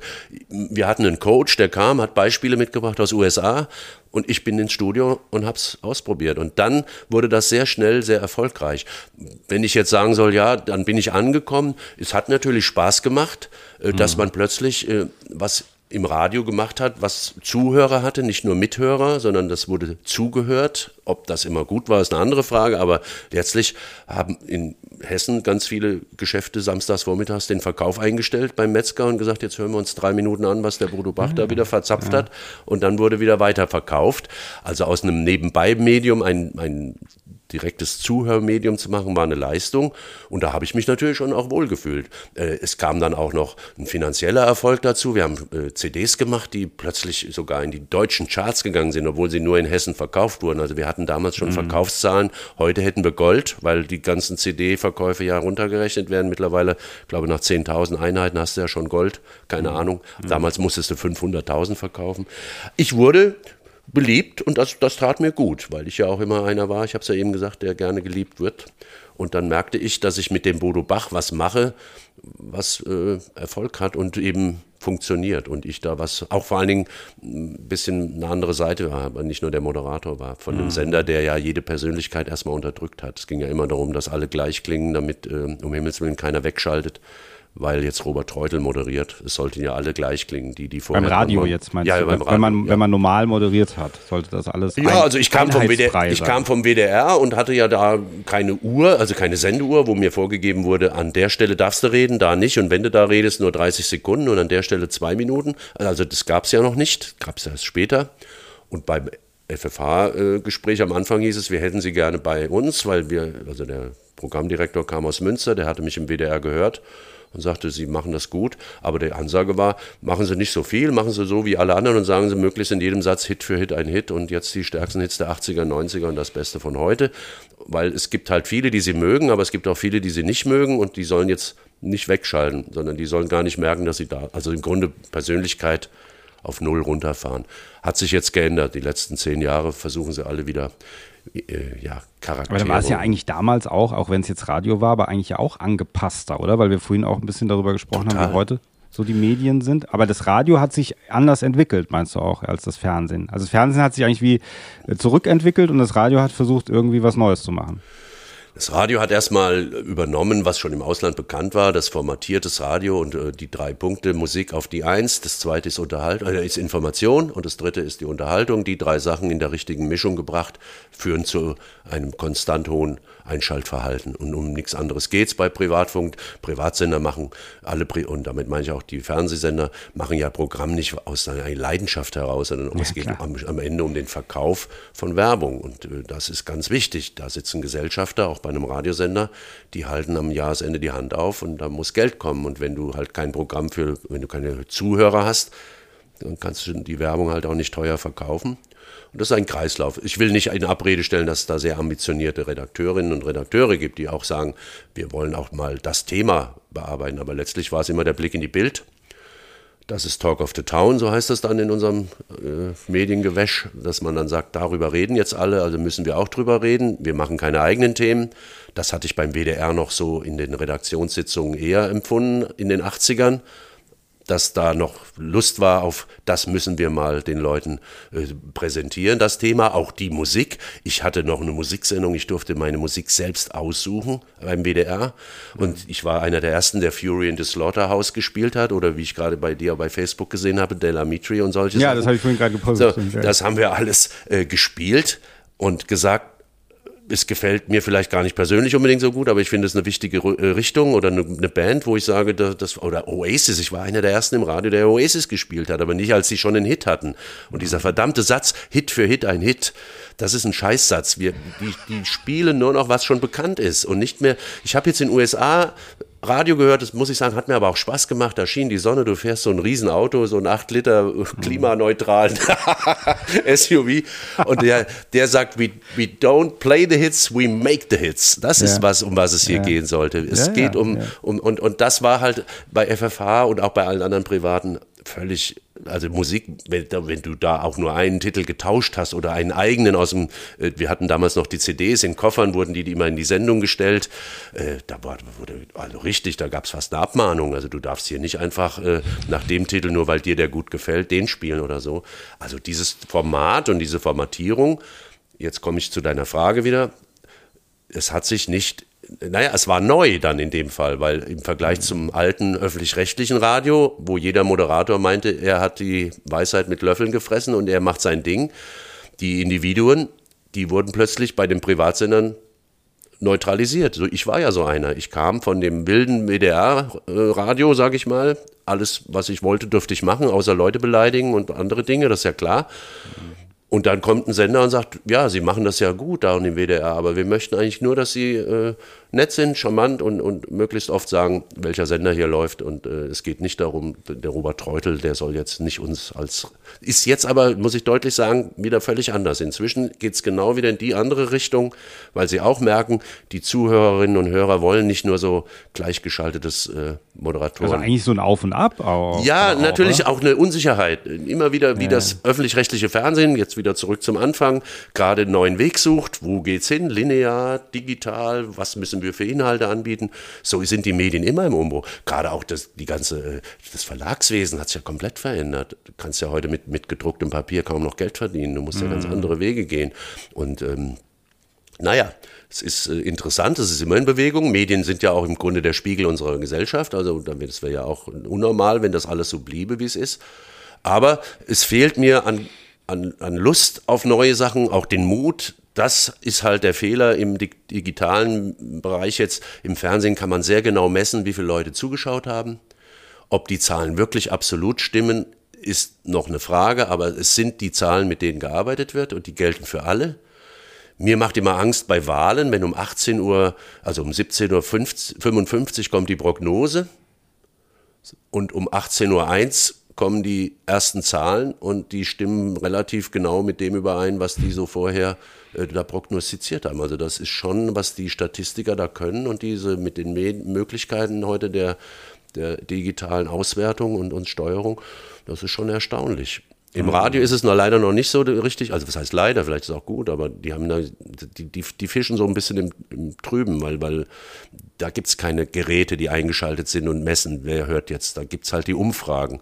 Vielleicht hat auch schon mal jemand einen Anruf bekommen von einem Sender und dann spielen sie dir vier Musiktitel jeweils 20 Sekunden vor und du sollst sagen, den finde ich gut, den finde ich nicht gut und daraufhin mhm. entscheiden die, was da in die Playlist kommt und die Hot Rotation. Ah. Ja, ich, manchmal generell auch in dem Geschäft habe ich das Gefühl, ist egal, wo es jetzt ist, auch im Internet oder so, ist halt immer die Frage auch, was man, glaube ich, erreichen will im, äh, am Ende des Tages. Also ich kenne zum Beispiel auch so einige Sendungen, die machen, also jetzt im Internet zum Beispiel ja. Sendungen, die machen dann äh, sowas ähnliches wie ich, aber die machen ganz viele über Gewinnspiele und äh, über, äh, wenn du das, äh, wenn du hier kommentierst, wenn du abonnierst, kriegst du das und das. Und das machen die so oft regelmäßig, dass die im Gegensatz zu mir viel schneller wachsen, ja. So, ja. aber die Frage ist, dass die gibt's halt, habe ich das Gefühl, sehr viel und sehr oft. Und es ist die Frage, ist das dann ein Zeitphänomen. Was bleibt am Ende dann? Also ist vielleicht der Inhalt, vielleicht hat eine längere Lebensdauer. Weißt du, so wir denken heute an, wie das Fernsehen war. Wir denken an Moderatoren, die es vielleicht nicht mehr gibt. Haben die nicht eigentlich eher gewonnen, weil die sind einfach immer noch da, weil die vielleicht mehr auf Inhalt oder mehr auf Typus gesetzt haben und Sachen, die einfach wie so Fast Food einfach passieren, die sind zwar da, sind vielleicht dann auch erfolgreich, aber sind auch ganz schnell wieder weg. Ja, ich gebe dir in dem Punkt einfach recht. Das ist, Legenden werden nicht gemacht, die muss zur Legende werden, indem ja. du irgendwann mal was gemacht hast, was dann am Schluss, oder Kult ist noch ein schönerer Begriff, ähm, der ist halt nicht äh, von dem, der ihn ausführt, äh, quasi betitelt, sondern die Leute, die das in irgendeiner Form würdigen, die machen etwas zum Kult. Und wenn eben wir jetzt vielleicht eher altmodisch daherkommen, weil wir uns an alte Namen erinnern, ich meinte ja auch wirklich, es geht ja um die die Art, nicht um das, dass ich jetzt ein Bioleck vermisse als Bio, nur dass man halt mal sagt, da kommt jemand um die Ecke, der völlig anders gestrickt ist als alles, was ich bisher in der Moderatorengeschichte gesehen habe. Und das Schnelllebige, wenn du jetzt Gewinnspiele machst und willst schnell den, den, den großen Hype und hast dann noch Follower, du kannst sie dir ja auch kaufen inzwischen, ja. äh, dann, dann hast du halt vielleicht ja, was willst du denn? Willst du was verkaufen? Und dann musst du ja, mögliche ja. Reichweite haben. Willst du dich ja. verkaufen? Also ich stelle mich doch jetzt nicht hier in Köln auf dem Domplatz und schrei laut, weil ich mich verkaufen will. Ich, ich will, also das wäre mir unangenehm. Ich, ich will mhm. nichts verkaufen. Ich, ich will und hoffe, natürlich verkaufe ich Karten für meine Vorstellungen, aber da stehe ich auch nicht vor der Tür und verteile die. Na gut, ich stehe natürlich in den Medien, da hast du recht, bei Facebook und sonst wo und promote das. Mhm. Also man muss schon ein bisschen auf sich aufmerksam machen. Aber ich ja, finde, also ich meine, ist eine Form so der der Sympathie auch. Wie gesagt, wenn man ja. zu viel auf sich aufmerksam macht, dann ich kriege dann auch einen Zorn. Ich nenne jetzt keine Namen, aber ich kenne Leute mittlerweile. Ich, ich, ich muss ein bisschen gucken, was die machen, weil ich ja auch sehen will, wie es geht. Aber die posten alle drei Minuten irgendwas, jedes mhm. Scheiß, äh, Scheiß Essen, jeden Dreck, irgendeine, wieder eine Zuschauerin, die schon wieder sagt, das war das Geilste, was ich je gesehen habe und so. Mhm. Das ist mir dann zu viel. Ich denke mal, Leute, ja, also Werbung und Promotion ist gut, aber nicht, nicht so dick. Also ich, es, es, es entspricht nicht meiner Art. Das ist wieder der schüchterne Moment, den ich dir eben beschrieben habe, wo ich dann eher sage, nimm dich ein bisschen zurück. Wenn man sich ein bisschen rarer macht, wird man vielleicht auch wieder eher gefragt. Und ich bin ja schon auch stolz auf meine 23 Jahre Bühne und über ja, 94 mit 82 im Radio mal angefangen. Also ich, ich habe ja eine lange Medienkarriere. Normal gehört ja einer wie ich schon auf, wo man sagt, naja, ach, den gab es ja auch mal. Also dass ich hier immer noch mitmache. Mhm. Ich habe ein ganz gutes Bauchgefühl für, was Leute mögen. Aber es geht nicht ums Gefallen wollen. Weißt du, was ich meine? Dass, dass man so merkt, wenn man nervt, das ist für mich eher so der Punkt. ja, das ist immer ja, gut, wenn man das merkt. nee, nicht, ich, ich merke natürlich, äh, wann ich auch gemocht werde, aber ich, ich habe ja. eher Angst zu nerven. Also mich wirst du nie beim Einparken in der engen Straße habe ich zwei Autos hinter mir. Ich fahre echt irgendwie erstmal schnell weiter, obwohl da ein Parkplatz ist, aber ich will nicht, dass die hinter mir warten müssen, bis ich da eingepackt habe oder so. Ich mag mhm. nicht im Weg stehen. Das ist für mich eines, ich finde das ganz schrecklich. Also ich will mhm. nicht stören. Genau, über den Straßenverkehr, da sprechen wir später noch drüber. Oh, ja. Da haben wir schon mal in der Filmelei drüber gesprochen, dass, wie man sich im Straßenverkehr Kernkompetenz von mir. Ja. ja, das ist noch sehr, das machen wir als Schlussthema, das ist das Wichtigste. Also bleibt dran, ihr da draußen. So. Ähm, aber ja, natürlich, äh, es gibt natürlich auch ganz, ganz andere Beispiele. Ich glaube auch, also das hat auch was damit zu tun, natürlich, äh, oder hat was mit ja, mit, du sagst Bauchgefühl, aber auch Kompetenz oder weil vielleicht auch das, was ich, weil ich das ja gesagt hatte vorhin mit dieser, ich sag so, diese, diese, bist du da, hast du dich da angekommen gefühlt in dieser Bodo Bach-Zeit, aber du hast ja vorher schon ganz lange äh, Medien gemacht und ich glaube, dann ist es natürlich, also äh, ich, ho ich hoffe, es ist kein Affront sozusagen gewesen, aber weißt du, dann ist immer die Frage, wie ist die Empfindung von, von außen und wie ist das für dich selber? Weißt du, du sagst, Ja. ja. ich habe ja schon jahrelang das gemacht, jetzt kommst du an wieder mit Bolo Bach, da war ich doch schon fast wieder fertig, weißt du? So. Nein, so habe ich dann, da hast du mich falsch verstanden. Ja, okay, okay. Äh, äh, ich habe, ich habe eine ganz andere äh, Zäsur in meinem Leben. Das war das abgebrochene Studium. Und alles danach war für mich eigentlich angekommen sein. Und da gehört auch Ah, Bodo okay. Bach dazu. Ab da war das schon für mich ein Punkt, wo ich gemerkt habe, jetzt mache ich endlich Dinge, die mir Spaß machen und die ich auch beherrsche und wo, ich auch liefere in irgendeiner Form. Das abgebrochene Studium, das hat, das war für mich ganz schrecklich. Ich habe neun Semester Jura studiert und ich Ja. als Skorpion, das kann man wieder sagen, Sternzeichen, also meine Wesensart ist ja, Dinge zu Ende zu führen. Und das war für mich ganz schlimm, mir eingestehen zu müssen, das hast du nicht zu Ende gemacht, weil es dich nicht interessiert hat, weil du dich komplett deplatziert gefühlt hast. Frankfurter Johann Wolfgang Goethe Uni, äh, eine ganz merkwürdige Studentenschaft, alles schon Söhne und Töchter von Anwälten und, und, und irgendwie waren die schon so, äh, ja, also wie sagt man, äh, hilf mir. Der Weg war schon vorgegeben für die, was die wären. Ah, Und Für okay. mich war das so, ich kam aus einem, äh, ja, einem Handwerkerhaushalt, mein Vater war Autoschlosser, ich sollte auch gar nicht studieren. Er hat gesagt, mach doch erstmal irgendwie ein Handwerk oder noch besser geh zur Bundeswehr, dann zahlen die das Studium.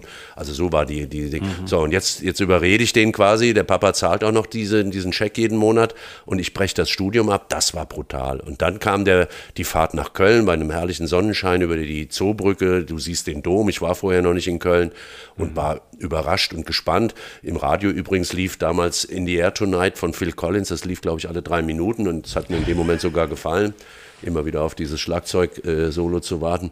Und naja, und dann habe ich ab da meine bei WWF Club äh, dann Radio, das wurde ja plötzlich, die Tür ging auf. Jemand hatte gesagt, nämlich Hans-Joachim Hüttenrauch, ich muss das jetzt nochmal sagen, weil das vorhin vielleicht ein bisschen unterging. Der sagte, Mensch, der Robert Reutel, der ist ja lustig auch. Der, bei den Generalproben habe ich nämlich manchmal Gäste vertreten als Lichtdubel. Ich war nämlich der Zoodirektor, weil der Zoodirektor, der kam erst zur Sendung und der hatte ja Tiere dabei, habe ich ja gesagt, und die dürfen ja nicht so lange ins Licht. Und dann saß ich da und habe dann den Zoodirektor gespielt und Jürgen von der Lippe oder äh, Gott sei Dank nicht das Tier, ja, nicht das Nein, das Äffchen. war ich nicht, aber ich hatte irgendwie, haben wir Dummheiten gemacht und das war lustig und der damalige, wie ich habe ja gesagt, der hat die Generalprobe abgenommen und der bekam mit, da war auch Publikum immer, dass der lustig ist oder auch eloquent und sagte, wir müssen mit Ihnen, äh, Robert, muss ich irgendwas machen. Sie sind, Sie, haben Talent für vor dem und dann hat er mich zum Radio vermittelt und da habe ich dann angefangen, meine ersten Radiosendungen zu machen, nur um das schnell abzuschließen. So. Ja, das hätte ich Und auch noch gefragt, das hätte ich auch noch deshalb waren gefragt, ja die, die, deshalb waren die diese dann Bodo Bach zu sein, nicht jetzt bin ich angekommen. Das war eine weitere schöne Stufe, weil ich habe gemerkt, moderieren ist das eine, aber Unterhaltung zu machen und wir hatten eben nicht 14 Autoren. Du hast vorhin mal in einem Satz gesagt, hat auch immer was mit Geld zu tun, wie, wie kreativ ein Fernsehen oder eine Sendung sein kann. Ja. Die wirklich, wie ich finde, guten Sachen, da musste man im Abspann lesen, wie viele Autoren da arbeiten. Äh, Das kostet richtig Geld, weil die auch ins Leere arbeiten. Man muss auch Leute bezahlen, obwohl sie nicht, also die werden ja nicht pro Gag bezahlt, sondern man bezahlt sie für ihre Arbeit. Und wir hatten beim Radio nur uns. Also ich musste morgens moderieren und habe nachmittags da gesessen und mir irgendeine Dummheit für Bodo Bach ausgedacht. Und da kam keiner und hat gesagt, äh, pass auf, ich habe da schon was vorbereitet. Äh, wenn du da anrufst und in, in die Richtung arbeitest, dann wird das ein lustiges Telefonat. Das war ja alles, musste, ich saß nächtelang, Chris, äh, noch im Studio, also oder auch im, im, im Funkhaus und habe noch immer eine Idee gefeilt oder irgendwie und habe dann nochmal probiert anzurufen, dann war es immer noch nicht komisch, dann habe ich mir, also es, es war richtig Knochenarbeit, aber angekommen, ja klar, weil es mir Spaß gemacht hat. Es war auch schön, äh, den Erfolg dann zu spüren. Ja, also deswegen, weil du, du hast ja erwähnt, dass du auch als Moderator bei diesem WWF-Club da im Gespräch warst, hast du gesagt. Ähm, War das dann damals für dich, als du es nicht geworden bist, wie eine Enttäuschung oder hast du sowieso gedacht, was soll ich da oder, und, oder ich gehe lieber weiter und warst dann froh, dass es woanders weiterging? Oder wie kann man sich das vorstellen, was damals passiert ist? Mit dir vor allem. Ja, also es war schon ungewöhnlich, wie gesagt, ich war ja sehr zufrieden mit meiner Aufnahmeleitung. Dass dann jemand kommt, der Ahnung hat und sagt, der Bodo oder den Bodo gab es noch nicht, der Robert, der ist jemand, der kann auch vor, vor das Mikro und so. Das war schon ein bisschen Herzklopfen dabei. Ich denke, ja, das ist ja gar keine schlechte Geschichte. Ich sehe ja, dass es denen gut geht. Also Aufnahmeleitung ist montags bis freitags arbeiten, Moderator zu sein und Autogrammkarten schreiben und irgendwie hofiert werden und in Restaurants, ach schön, dass Sie da sind, Herr Lippe und guten Abend und was weiß ich. Also die, ich, das waren jetzt nicht alles die Gedanken, die ich sofort hatte, aber es war dann äh, so, ich habe mitbekommen, es gibt mich als Idee als Nachfolger, weil ich hatte halt mit Jürgen einen guten Draht, wir haben uns heute noch, kennen uns und so, also ich, ich, ich passte auch ein bisschen in dieses Humor. Schema. Also ich bediene das ähnlich wie Jürgen, äh, so eine gewisse Rotzigkeit und aber trotzdem charmant sein und so. Also das hätte gepasst, dass ich es da nicht wurde. Da war ich nicht traurig, dass ich jetzt nicht Moderator wurde. Ich war beleidigt, dass man mich oder mir das nicht so dass man einen anderen gewählt hat. Also ich war eher in meiner Eitelkeit äh, da verletzt, weil ich es mir schon zugetraut hätte. Ein viel herberer Schlag war und ich habe oft diese, also in meiner Zeit jetzt als, als Medienmann da äh, so Situationen gehabt, wo es kurz davor war und dann hat es wieder nicht geklappt. Es gibt noch zwei Sachen, die haben mich viel härter getroffen. Ich habe Radio gemacht, ich versuche es jetzt wirklich kurz zu machen. Hm. Ich habe Radio gemacht und es gab die Idee, mich zum Fernsehen zu bringen. Und Rolf Spinnrads war eine dieser bekannten Figuren. Das war so eine Freundschaft zwischen Hüttenrauch und Spinnrads. Das war so eine Kölner Clique, Medienklicke, WDR. Die trafen sich auch freitags immer in irgendeiner Pinte, nennen die das hier in Köln, und haben sich schwer einen reingeschossen. Also die, der, der Spinnrad und so und geraucht wie die. Ich habe ja damals auch noch geraucht und so weiter. Und der Spinnrads, der hatte schon den Kerkeling mit Honeyline hieß das damals noch, dann, ja, kam, genau, dann ja. kam Bananas oder war das, äh, was kam, äh, doch, ich glaube, danach hieß es dann Bananas oder ist egal. Auf jeden Fall, ich sollte auch was machen mit Spinnras. Der hatte eine Idee, der Rolf war ein verrückter Hund, ein genialer Regisseur und wirklich, der hat ja äh, damals, da gab es noch keine Musikvideos, aber im Studio diese Bananas-Aufzeichnungen, da war David Bowie und alle großen Stars, das war mhm. schon verrückt mit äh, Kate Bush und was der da alles da aufgenommen hat. Lange Rede, der wollte mit mir auch eine Sendung machen und der hatte in Holland was gesehen, der Rolf hat immer Satellitenfernsehen, damals war das doch was Besonderes, da hat er ein Format gesehen, da sollten Leute singen. Und zwar, heute würde man sagen, das ist so ein bisschen wie Such den Superstar. Die sollten live singen zu Playbacks und zwar sollten sie aber so klingen wie bekannte Stars. Und die Niederländer, die haben ja eh einen sehr guten Bezug zu, zum amerikanischen, englischen Sprachgebrauch. Mhm. Die sind ja da sehr gut drin. Und die hatten dann Beispiele, da, da sang einer wie Lionel Richie oder Whitney Houston. Du hättest, wenn du die Augen zugemacht hast, den Unterschied nicht, nicht festgestellt. Ja, okay. Und Rolf sagte, das wollen wir hier in Deutschland auch machen. Samstagabend, wir machen eine Musiksendung, wo Talente auftreten, aber richtig gut singen können.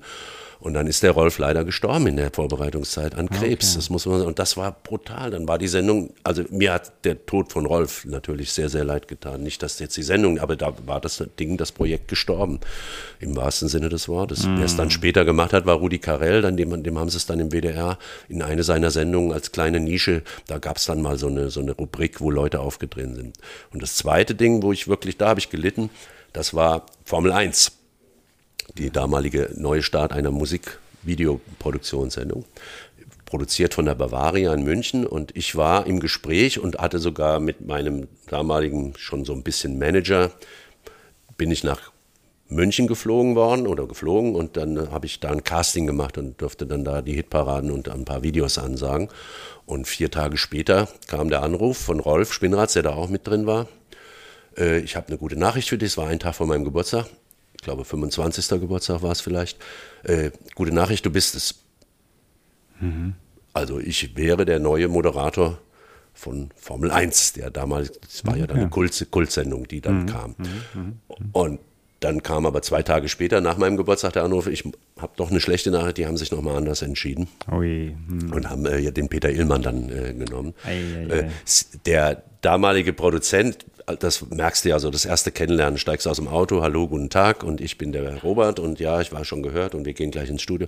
Da stimmte die Chemie nicht so ganz. Ich fand den merkwürdig, der fand mich merkwürdig. Der wollte auch, die erste Frage war, ob ich mir meine Haare schneiden lassen würde. Ich hatte damals tatsächlich noch richtig Matte, also Locken. Mhm.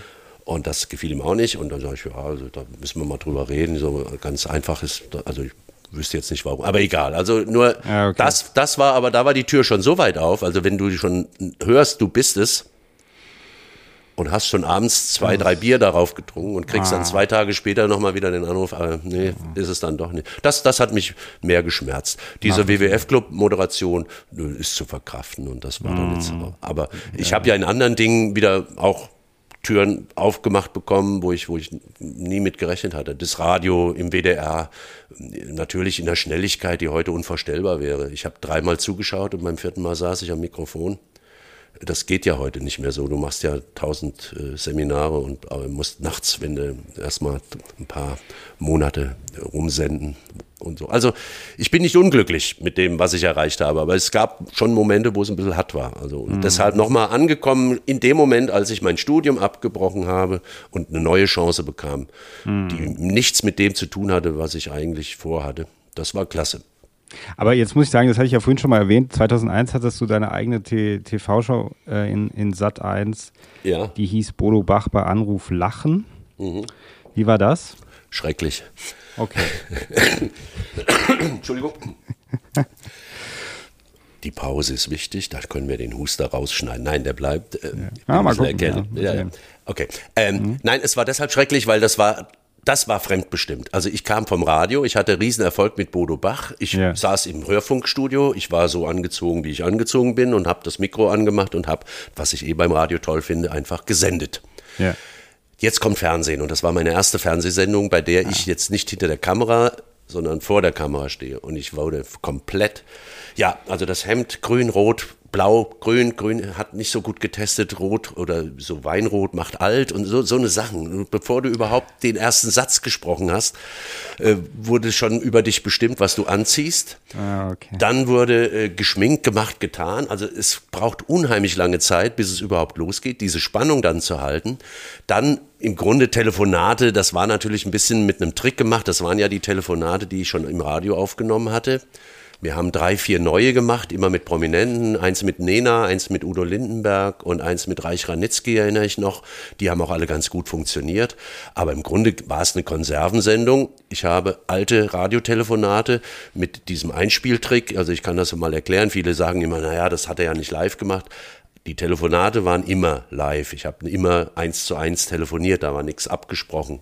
Aber die Präsentationsform im Radio ist es so, ähm, da kann man ja auch Interviews nachmittags führen und sie morgens früh ausstrahlen und so tun, als wäre der Gesprächspartner jetzt unmittelbar live am Telefon. Es Ja. gibt sogar, äh, wenn du jetzt also einen Bundestrainer heute Nachmittag interviewst, dann macht das der Redakteur und schneidet die Antworten von dem Trainer die schneidet er separat raus und jetzt steht der Johannes Scherer morgen im äh, Radio bei FFH und interviewt den Trainer. Er hat ihn aber nie gesprochen, er hat nur, er stellt die Fragen einfach nochmal. Das hat den Vorteil, du kannst gewisse Fragen schneiden, du kannst sie weglassen und so weiter, du kannst dann dich da, so. Und mit dem Prinzip habe ich diese, im Fernsehen dann die Gespräche äh, präsentiert. Ich habe meine Fragen nochmal neu gestellt und die Antworten haben wir eingespielt. Das machen wir hier war- auch so. Der Tobias macht eigentlich nachher die Sendung. Der spricht Ah dann ja, mit dir eigentlich. genau. So. Sehr gut. Hat er auch so einen schönen Hut? Das Der ist hat für mich ja, wichtig. Der, der, der, der, der, der ist nicht, der kommt nicht so gut, der Hut, deswegen, ich bin ja, nur hier der. Na, hör auf, der Hut ist super. Der hat einen grünen Hut. Der hat einen grünen Hut. Es kommt besser. Er wirkt jünger dann. Ja. Der Fehler war nur, um das Ganze noch zu Ende zu machen. Ja. Ähm, diese Sat1-Sendung bei Anruf Lachen war eine, eine, eine, eine, eine Füllsendung. Und zwar, die, äh, Sat1 hatte damals die Rechte an der Bundesliga. Die Sendung hieß RAN. Gibt's auch heute noch, aber die haben keine Bundesliga-Rechte mehr. Und in der Winterpause, immer wenn es keinen Fußball gab, brauchten die irgendwie eine halbe Stunde Sendezeit oder eine Stunde. Und eine davon, die Füllung war ich. Da hat man gesagt, da ist ja was, da gibt's äh, lustige Telefonate. Und dann haben wir die Idee entwickelt, das so zu präsentieren mit einem Telefonhörer. Da hatte ich einen Knopf in dem, in der, in dem Hörer. Und ich, Ah, immer wenn ich, okay. wenn ich gedrückt habe, ist die Antwort gelaufen, damit das auch wirklich, Ah, ich, okay. das, das kannte ich ja aus dem Radio. Du sitzt, stehst ja auch am Pult und drückst einfach eine Taste und dann kommt die Antwort. Also so hatte ich das im Hörer. Ich sah aus wie, ja Gott, die Brille, die musste lustig sein und die lustige Kappe und irgendwie eine, also wie man sich halt blöder ein Comedian nicht vorstellen kann. Ich war nicht ich. Hm. Ich war halt, und es hat lange gedauert, bis ich die Batschkappe wieder los war, bis ich diese, diese äh, Schlafanzughose, die es fast war, oder eine Trainingshose war es, also dieses furchtbar zopfige, äh, wie ich fand, Comedy-Ding. Als ich es gemacht habe, habe ich mir nicht so viel Gedanken gemacht. Eigentlich im Nachhinein mache ich mir Vorwürfe, dass ich mich auch noch verkleidet habe. Ich hätte einfach so sagen, der Bodo ist ja schon ein Stück Verkleidung. Der ist mhm. aber auch authentisch, weil das bin ich und ich rede auch hessisch, bin in Frankfurt geboren und so weiter. Also das fällt mir ja. nicht schwer, in diese Rolle, in diese Figur zu kommen. Aber eine Mütze, eine Brille und so, das war alles nicht meins. Aber gut, und jetzt kommt der Fehler und dann höre ich auf zu reden über die Sendung. Das war okay, das war auch ein Erfolg. Nur, die hatten dann keine neuen Sachen mehr und irgendwie gab es dann, die, die haben die Rechte an der Bundesliga verloren, so war das, glaube ich, und haben das in Dauerschleife gesendet. Jeden Samstag lief um 18 Uhr diese sieben oder acht Folgen, die wir aufgenommen haben. Und das ist tödlich für Comedy. Wenn du immer das Gleiche in der Spirale laufen hast, in, in, die Leute haben nicht an den Sender geschrieben, die haben an mich geschrieben. Ja, fällt ja. dir nichts mehr ein? Das sind ja immer die gleichen Telefonate. Du bist ja okay. vielleicht eine, eine, Pfeife. Was bist denn du für ein Komiker? Du, ja. Und ich konnte mich nicht wehren. Und dann haben wir uns gegen die Wiederholung äh, gewehrt. Die war halt vertraglich da irgendwo festgelegt, aber so richtig nicht. Und dann haben wir gegen Sat 1 geklagt und gesagt, es schadet uns und dem der Figur, also dem Produkt, wenn man es jetzt mal so nennen will, diese ständige Wiederholung. Wir möchten, dass die Sendung von der äh, Antenne genommen wird. Das ist nicht gut. Es war vereinbart, natürlich eine Aufzeichnung mit Wiederholungsrechten, aber nicht, dass es in einer wöchentlichen Schleife, also es hat sich wirklich über zwölf Wochen immer wieder, diese sechs Folgen waren es, glaube ich, wurden gezeigt. Also und jetzt kommt's, das Gericht hat uns recht gegeben. Die haben gesagt, ja, das ist äh, äh, schädigend, also das ist äh, image-schädigend und auch für den Künstler nicht gut. Und dann haben die seit eins äh, tatsächlich die Sendeerlaubnis entzogen. Die Bänder liegen da hinten irgendwo in einem, in einem Regal bei mir sogar, habe ich die Original-Sendebänder noch. Also das war so der, der Hintergrund zu dieser Sendung. Wahnsinn, die, okay. Die mir, ja die mir also auch anstrengend war, also ich fand's, ich fand's nicht schön. Also ich, ich, ich weiß nicht, ich bin gerne Gast in solchen Sendungen, da fühle ich mich auch sauwohl. Es gibt auch immer lecker Essen da und dann hast du einen Kaffee und ein paar mhm. Süßigkeiten auf der Bude. Aber so Moderator sein und dann, ich weiß nicht, das ist mir, aber hättest du denn, weil ich meine, wir reden ja heute auch ein bisschen über die, so die Freiheit oder nicht vorhandene Freiheit der Medien und in deiner Radiozeit habe ich ja rausgehört, in die, auch in dieser WDR-Zeit, so hattest du ja Freiheiten ähm, wenn es so etwas gegeben hätte, oder vielleicht gibt es das ja noch, wo du eine gewisse kreative Freiheit haben könntest, dann würdest du es schon noch machen, oder? Oder hättest ja, nee, ich, ich glaube, ich hätte auch was anzubieten. Aber äh, ja. dann würde man natürlich wieder sagen, wie will denn ein 65-jähriger Glatzkopf, der jetzt keine Schönheit ist, wie will der denn überzeugen? Ich habe was, das ist mir in immer wieder bestätigt worden. Ich habe eine gewisse, einen Mutterwitz und eine Spontaneität und ich mhm. bin belastbar. Ich kann tatsächlich, ich muss nicht vorher alles wissen. Also ich bin jemand, ich kann dann reagieren auf der Bühne. Äh, es gibt Kolleginnen, die drehen durch, wenn ein Mikro nicht geht oder das Licht fällt plötzlich. Das macht mir überhaupt nichts aus. Nicht, dass ich dann da stehe. Ich, ich, ich spiele damit und ich habe da was. Also Spontaneität, Authentizität ist es auch noch. Ich bin echt so bei mir. Also ich verstelle mich nicht. Und jetzt käme es, ich würde sowas mir vorstellen können in einer guten Mischung mit einem jungen Part. Also irgendwie so noch, noch ein genaues Gegenteil. Ich, ich habe immer gute Erfahrungen gemacht in, in, in, in, in Doppelmoderationen, wo es nicht gleich war. Also nicht dieses, äh, hallo, da ist ja die Susanne, hast du mir eine Rose mitgebracht? Das ist so, den ganzen Scheiß nicht. Aber mit einem Johannes Scherer, einem Homosexuellen zu arbeiten oder mit einem völlig durchgeknallten wilden äh, Pierre M. Krause oder so, die so ganz anders kommen und anders denken. Auch ein Alan Banks, muss man sich mal vorstellen, der war Musikpapst, der hat den Rockpalast moderiert, der war anerkannt, ist bis heute einer der anerkanntesten Musikjournalisten in Deutschland. Und jetzt kommt so ein einfach gestrickter Hitparadenonkel wie ich daher, der bisher nur äh, Genesis kannte und, und die Hits der Rolling Stones, aber von, von was weiß ich, Velvet Underground nur wenig gehört hat. Und der mochte mich. Und das ist ja der Punkt. Der war, mm. der hat ja nicht gesagt, na, jetzt muss ich hier mit so einem Halblicht der Musikwelt arbeiten, sondern der hat gemerkt, ich bin neugierig. Ich habe auch irgendwann eine Meinung zu etwas und ich kann mich da auch artikulieren und kann auch sagen, warum ich jetzt nicht so äh, der Fan bin von, von den Beatles oder keine Ahnung. Aber darum ging es nicht. Der Alan hat genau das, was mir dann Spaß gemacht hat. Er hat mich akzeptiert und gesagt, da ist mal eine andere Sicht auf die Dinge. Deshalb zum Beispiel Filmelei bei euch, dass ich da eben auch mal meinen Senf dazugeben kann, wo dann die, die echten Experten sagen, naja, der hat ja echt keine Ahnung von, von, von Actionfilm oder von, von was weiß ja, ich. Ja, aber das machen wir immer, wenn du nicht dabei bist. Ja, ja, ja, nein. Ich, ich habe ja eher für mich immer dann denke ich, Gott, wie können die mich da nur dazu holen? Die müssen doch sagen, das ist der. aber es, es schadet der Sache ja nicht manchmal, wenn man vielleicht Ja, weil du so bringst dann wieder ja auch dann einen Part damit rein, den wir nicht haben. Also der dann, du bringst ja nochmal was Neues damit rein. Das Eine andere ja auch, Sicht. Ja. ja, das war ja die, das ist, das ist ja immer, das kann, das kann das nur bereichern, so ein Format, ja. finde ich immer. So, ja, und da könnte ich mir vorstellen, wenn ich jetzt einen Part hätte, einen Konterfei, sagt man so, also einen Konterpart, der, der ähm, ähm, oder sie sagt, Mensch, ja, mit dem alten 65-Jährigen, aber doch irgendwie noch sehr wachen und neugierigen äh, und auch sehr erfahrenen Mann äh, irgendein Format zu bringen. Es gab da auch Ideen in den Schubladen. Wir hatten da echt auch im Hessischen Rundfunk ein paar Sachen, aber es sind alle nie verwirklicht worden. Es scheitert mhm. immer am, am, am, Mut auch und zu sagen, hm, kann ich mir gar nicht vorstellen, dass das funktioniert. Also es mhm. muss halt, es, im Grunde muss es ja schon ein Erfolg sein, bevor es überhaupt äh, ausgesendet wird. Also es mhm. ist, ja gut, ich, jetzt fällt mir auch zum Beispiel ja ein, äh, früher die, die, die, die Late-Night-Show mit ähm, Capelluti auch, ja. Ja. Ähm, das war ja auch ähm, sich, also manchmal vom Gefühl her nicht alles durchgeplant, würde ich sagen, ja ging ja gar nicht. Die konnten ja gar nicht alles planen, weil sie ja, ja auch nicht die Zeit hatten. Die hatten ja keine. Aber es war sehr, war sehr beliebt, muss man sagen. ja, es ist auch eine Sache, die ist Kult zum Beispiel. Und warum? Weil die Leute das vermissen und gesagt haben, das war mal so ein bisschen auch wieder ein Überraschungsfernsehen. Und ja. da tauchten Leute auf. Da war dann der Zeitungsverkäufer, der plötzlich mit der, mit der Frankfurter ja, Rundschau genau, um die Ecke kam und so weiter. Und, und Leute, die mit Fernsehen gar nichts am Hut hatten. Und die Ideen, die Roberto dann immer auch so ein bisschen hatte, der war ja da auch ein Vorreiter. Heute würde man sagen, oh, das ist ja äh, genial gedacht oder so. Also es war, ich meine, ich habe das ja auch im Radio erlebt mit Johannes damals bei FFH, als wir dann die zwei beiden gemacht haben, wo wir ja sämtliche Formate gesprengt haben und haben dafür einen Radiopreis in New York bekommen und von den Zuhörern bis heute sind wir super beliebt, weil wir alle Tabus gebrochen haben, dass da überhaupt noch Werbung lief in diesen zwei Stunden freitagsnachmittags. Wir haben mhm. Sachen im Radio gemacht und gerade bei FFH, dann einem Privatsender, will ich in dem Fall mal Überschrift sagen, äh, die, die waren allen anderen verboten. Und bei uns haben sie gesagt, macht mal und reizt das Thema aus. Und genau das kam bei den Leuten plötzlich gut an. Das wurde plötzlich, wir haben uns manchmal so in die Nesseln gesetzt. Hast du mitbekommen, als wir mal ein Eintrachtspiel vorverlegt haben? Hm, nee. Da, dass ich noch lebe. Darf ich es erzählen kurz? Ja, na klar. Mach.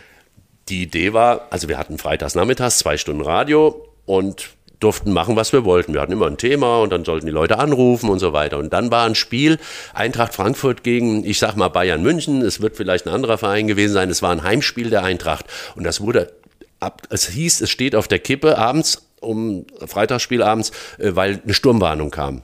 Mhm, mh. Es kann sein oder ich glaube, es sollte gar nicht stattfinden. Und jetzt haben wir um 16 Uhr angefangen und haben gesagt, also Überraschung, die haben jetzt entschieden, weil der Sturm heute Abend kommt, das Spiel beginnt jetzt. Also die, die spielen jetzt schon. Und haben unseren Sportchef, den Oliver Forster damals noch, der hat einfach Passagen kommentiert, die gar nicht stattgefunden haben. Wir schalten wieder ins, äh, damals äh, in, die, in, in die Commerzbank Arena, keine Ahnung, ja. und, und haben im Radio so getan, als würde die Eintracht gerade spielen. Jetzt kannst du dir vorstellen, alle, die Karten gekauft hatten für den Abend. Du Scheiße. Und die waren, so, wir fanden das genial. Es war auch total ja. lustig, weil wir hatten echt dann hinten im, im Hintergrund äh, so Atmo eingespielt mit, mit, äh, und, und Johannes, ja, und jetzt, und, und dann haben wir es halt irgendwann auflösen müssen, dass das alles ein Fake war. Ja. Und äh, wir wurden so, also, also Fußballfans verstehen alles bloß keinen Spaß. Es war mm, brutal. Also das ich glaube, jetzt sitzen ja. auch wieder ein paar vielleicht noch hier und hören uns und sagen, ja, du Arsch, das hast du echt, da war ich so sauer. Und die, also das war, aber ich fand die Idee großartig. Wir haben das so eins zu eins toll umgesetzt. Wir haben immer Harald Schmidt versucht in die Sendung zu holen, weil der war der Late-Night-Talker. Mm. Und dann haben wir äh, gesagt, ja, ihr müsst helfen, die Zuhörer, ihr müsst äh, uns schreiben und faxen. Und dann haben wir die Faxnummer von Harald Schmidt durchgegeben. Nur die Faxnummer, da müsst ihr hinschreiben schreiben, er muss unbedingt in die Sendung von den zwei beiden kommen.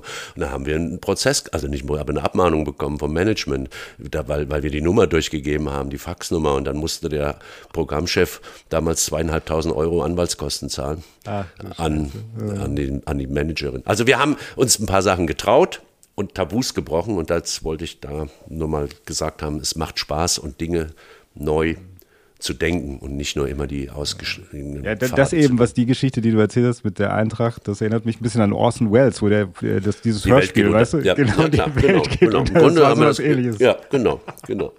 Für die Fußballfans ging die Welt ja wahrscheinlich danach unter. Ja, so ja die fanden uns halt unmöglich, dass wir so eine Scheiße ja. machen können und das, ja. das, das, geht ja gar nicht. Und, und, sie hätten dann, und natürlich haben wir da bei dem einen oder anderen auch für Stress gesorgt, weil die vielleicht gesagt haben, scheiße, jetzt habe ich eine Karte gekauft, ich muss da hin oder keine Ahnung. Mhm. Aber sie fanden es überwiegend nicht lustig. Aber es hat für Aufsehen gesorgt. ähm, ich würde dich ganz gerne abschließend, sage ich mal, wir kommen langsam zu einem Ende, aber ich würde dich gerne, ganz gerne mal fragen, so äh, in deiner Prognose, wir haben ja auch so angefangen äh, oder sind relativ schnell reingestartet in das Thema Medien äh, und auch die Veränderung der Medien. Und dann denke ich auch immer so, naja, es gibt zum Beispiel ja auch immer noch die GEZ und äh, das muss ich immer meiner Tochter erklären, was das ist. Und jetzt gibt es ja auch Streaming-Services und du zahlst für alles das, was du bekommst. Ja. Und normalerweise ist es so, wenn das Programm dir nicht gefällt, dann zahlst du nicht mehr und dann bist ja. du kein Abo. Denkst du, dass sich das irgendwann verändern wird? Dass es eine Generation gibt, die irgendwann, also ich meine, natürlich wird, wird die GZ und die alle, die damit zu tun haben, weil sehr viele Jobs damit zu, zu tun haben und bestimmt auch viele gute Sachen entstehen, äh, sehr lange daran festhalten, auch viele 200, 300 Jahre vielleicht. Aber ähm, irgendwann, weißt du, dass es schwieriger sein wird, das zu verkaufen oder dass man dann wirklich mehr auf Inhalt setzen muss, weil es gibt nun mal diese, jetzt diese, diese Konkurrenz oder auch dieses Modell, dass ich zahle für das, was ich eigentlich sehen will. Ja. Ja, das wird sich auch weiter durchsetzen, das wird auch äh, weiter kommen. Es wird immer mehr Nischen geben. Also ich kann ja, wenn ich Fußball schauen will, ohne Geld kann ich das ja gar nicht mehr hm. schauen. Also nur noch internationale Turniere. Wenn ich Bundesliga schauen will, muss ich zahlen. Ich wüsste jetzt nicht, gibt zwei, drei Spiele, die gezeigt werden oder so. Also ich glaube, das wird sich immer mehr, dieses Abo-Ding, was ja auch in, in anderen Bereichen, äh, Flatrates in jeder Form und keine Ahnung. Aber das öffentlich-rechtliche Angebot äh, wird nach wie vor erhalten bleiben, aber nicht bezahlt werden über eine Zwangsgebühr, aber vielleicht auch über, über Sparten, dass ich mir Nachrichten oder Wetterberichte oder sonstiges okay. mhm. selber äh, abonnieren kann zu einem Preis, der weit unter dem liegen wird, weil es ist, es wird so sein, meines Erachtens, Sie sind ja schon dran, äh, billiger Preiswetter zu produzieren. Also die ARD steht meines Erachtens äh, nicht auf der Kippe, aber es wird sich äh, wie sagt man, konzentrieren. Jeder Sender bekommt eine, eine, eine Sparte, also der WDR macht Politik und Ding, Hessische Rundfunk Verbrauchermagazine, der MDR ist für die bunte Schublade zuständig, Promi News und was weiß ich. Die produzieren jeder Sender nur noch zwei Stunden am Tag. Das heißt, der ganze Riesenapparat, die großen Sendehäuser, das muss nicht mehr sein. Du kannst mit viel weniger Leuten und mit der heutigen Technik, die auch viel preiswerter geworden ist, kannst du wunderbare Programme produzieren, die sehr professionell aussehen. Dann hast du noch ein Showformat, aber das wird eher vielleicht äh, einmal im Monat produziert und ein paar, ein paar mhm. Spielfilme. Also am Schluss wird der ARD-Apparat sich mindestens um 60 Prozent an Kosten reduziert haben.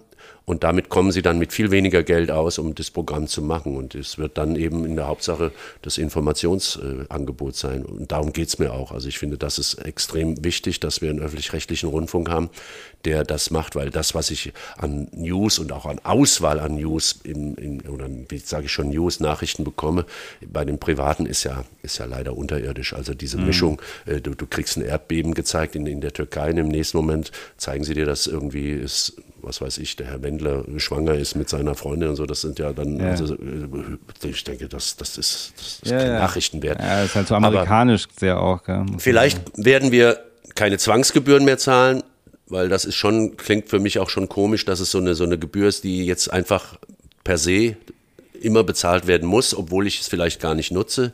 Das widerspricht meinem, meinem Verständnis für Gerechtigkeit, wo ich sage, wenn ja. ich es nicht haben will, dann muss ich es auch nicht bezahlen. Ich kann jetzt nicht einfach, klar kannst du sagen, du benutzt auch die Straße nicht immer als Autofahrer, aber du zahlst ja Steuern. Ähm, ja. Hm. Schwierig. Aber sie wissen, dass, was, wie sagt man, die Uhr geschlagen hat oder wie sagt man? Also ja, die, ja. Diese, diese unglaubliche Geldverschwendung, wenn ich es wirklich nenne, also wenn ich die Gehälter höre, wenn ich sehe, wie manche Büros ausgerüstet sind und was da so alles steht, ich gehe auch durch die Sender, äh, das ist schon, schon eine gewisse Gewöhnung an einen gewissen Lebensstand. Gut, dann sind wir am Ende angekommen, lieber Robert. Ähm, es hat sehr viel Spaß gemacht, mit dir zu sprechen, mit dir zu talken. Ähm, ich hoffe, es war nicht das übliche Interview für dich. Überhaupt nicht. Ich habe allerdings das Gefühl, ich habe sehr viel geredet, ich vielleicht zu viel. Das ist so meine nein, Angst gerade. Nein, nein? ich äh, schneide okay. sowieso alles. Ich mache die ja. ganzen Pausen weg und dann genau, ist das nur und dann noch zehn Minuten lang. Tobias Mann wird dann das alles neu. Und der hat einen Telefonhörer und drückt auf die Taste und dann kommen die Antworten. Okay. Ähm, genau. Du, es war äh, ein, ein, wirklich, wie ich finde, so, das ist ja dieses, wenn es nicht mehr Sendungsbewusstsein ist, wenn es einfach Unterhaltung ist. Wir hätten ja. uns jetzt auch schön, was mir dann lieber wäre, bei einer Tasse Kaffee irgendwo in Darmstadt getroffen oder so und hätten uns genauso unterhalten. Und das finde ich immer wichtig, dass es nicht so ein Sendungs ja. Bewusstsein. Jetzt muss, jetzt geht's los, jetzt muss alles anders werden. Das ist immer, auch, jetzt rede ich schon wieder, aber Moderatorinnen und Moderatoren, die ich sehr schätze, die ich privat kennengelernt habe und gesehen habe, wie die anfangen, in eine Sendung zu gehen. Jetzt kommen wir wieder zum WWF-Club. Bei mhm. Jürgen von der Lippe, der war drei Minuten vor der Sendung genauso wie zehn Minuten, während ja. die Sendung läuft. Ja. Die haben sich nicht verändert. Und dann gibt es diese Präsentatorinnen und Rinnen, Rennen, keine Ahnung, die komplett anders werden ja, die dann, jetzt geht die rote Lampe an und ja.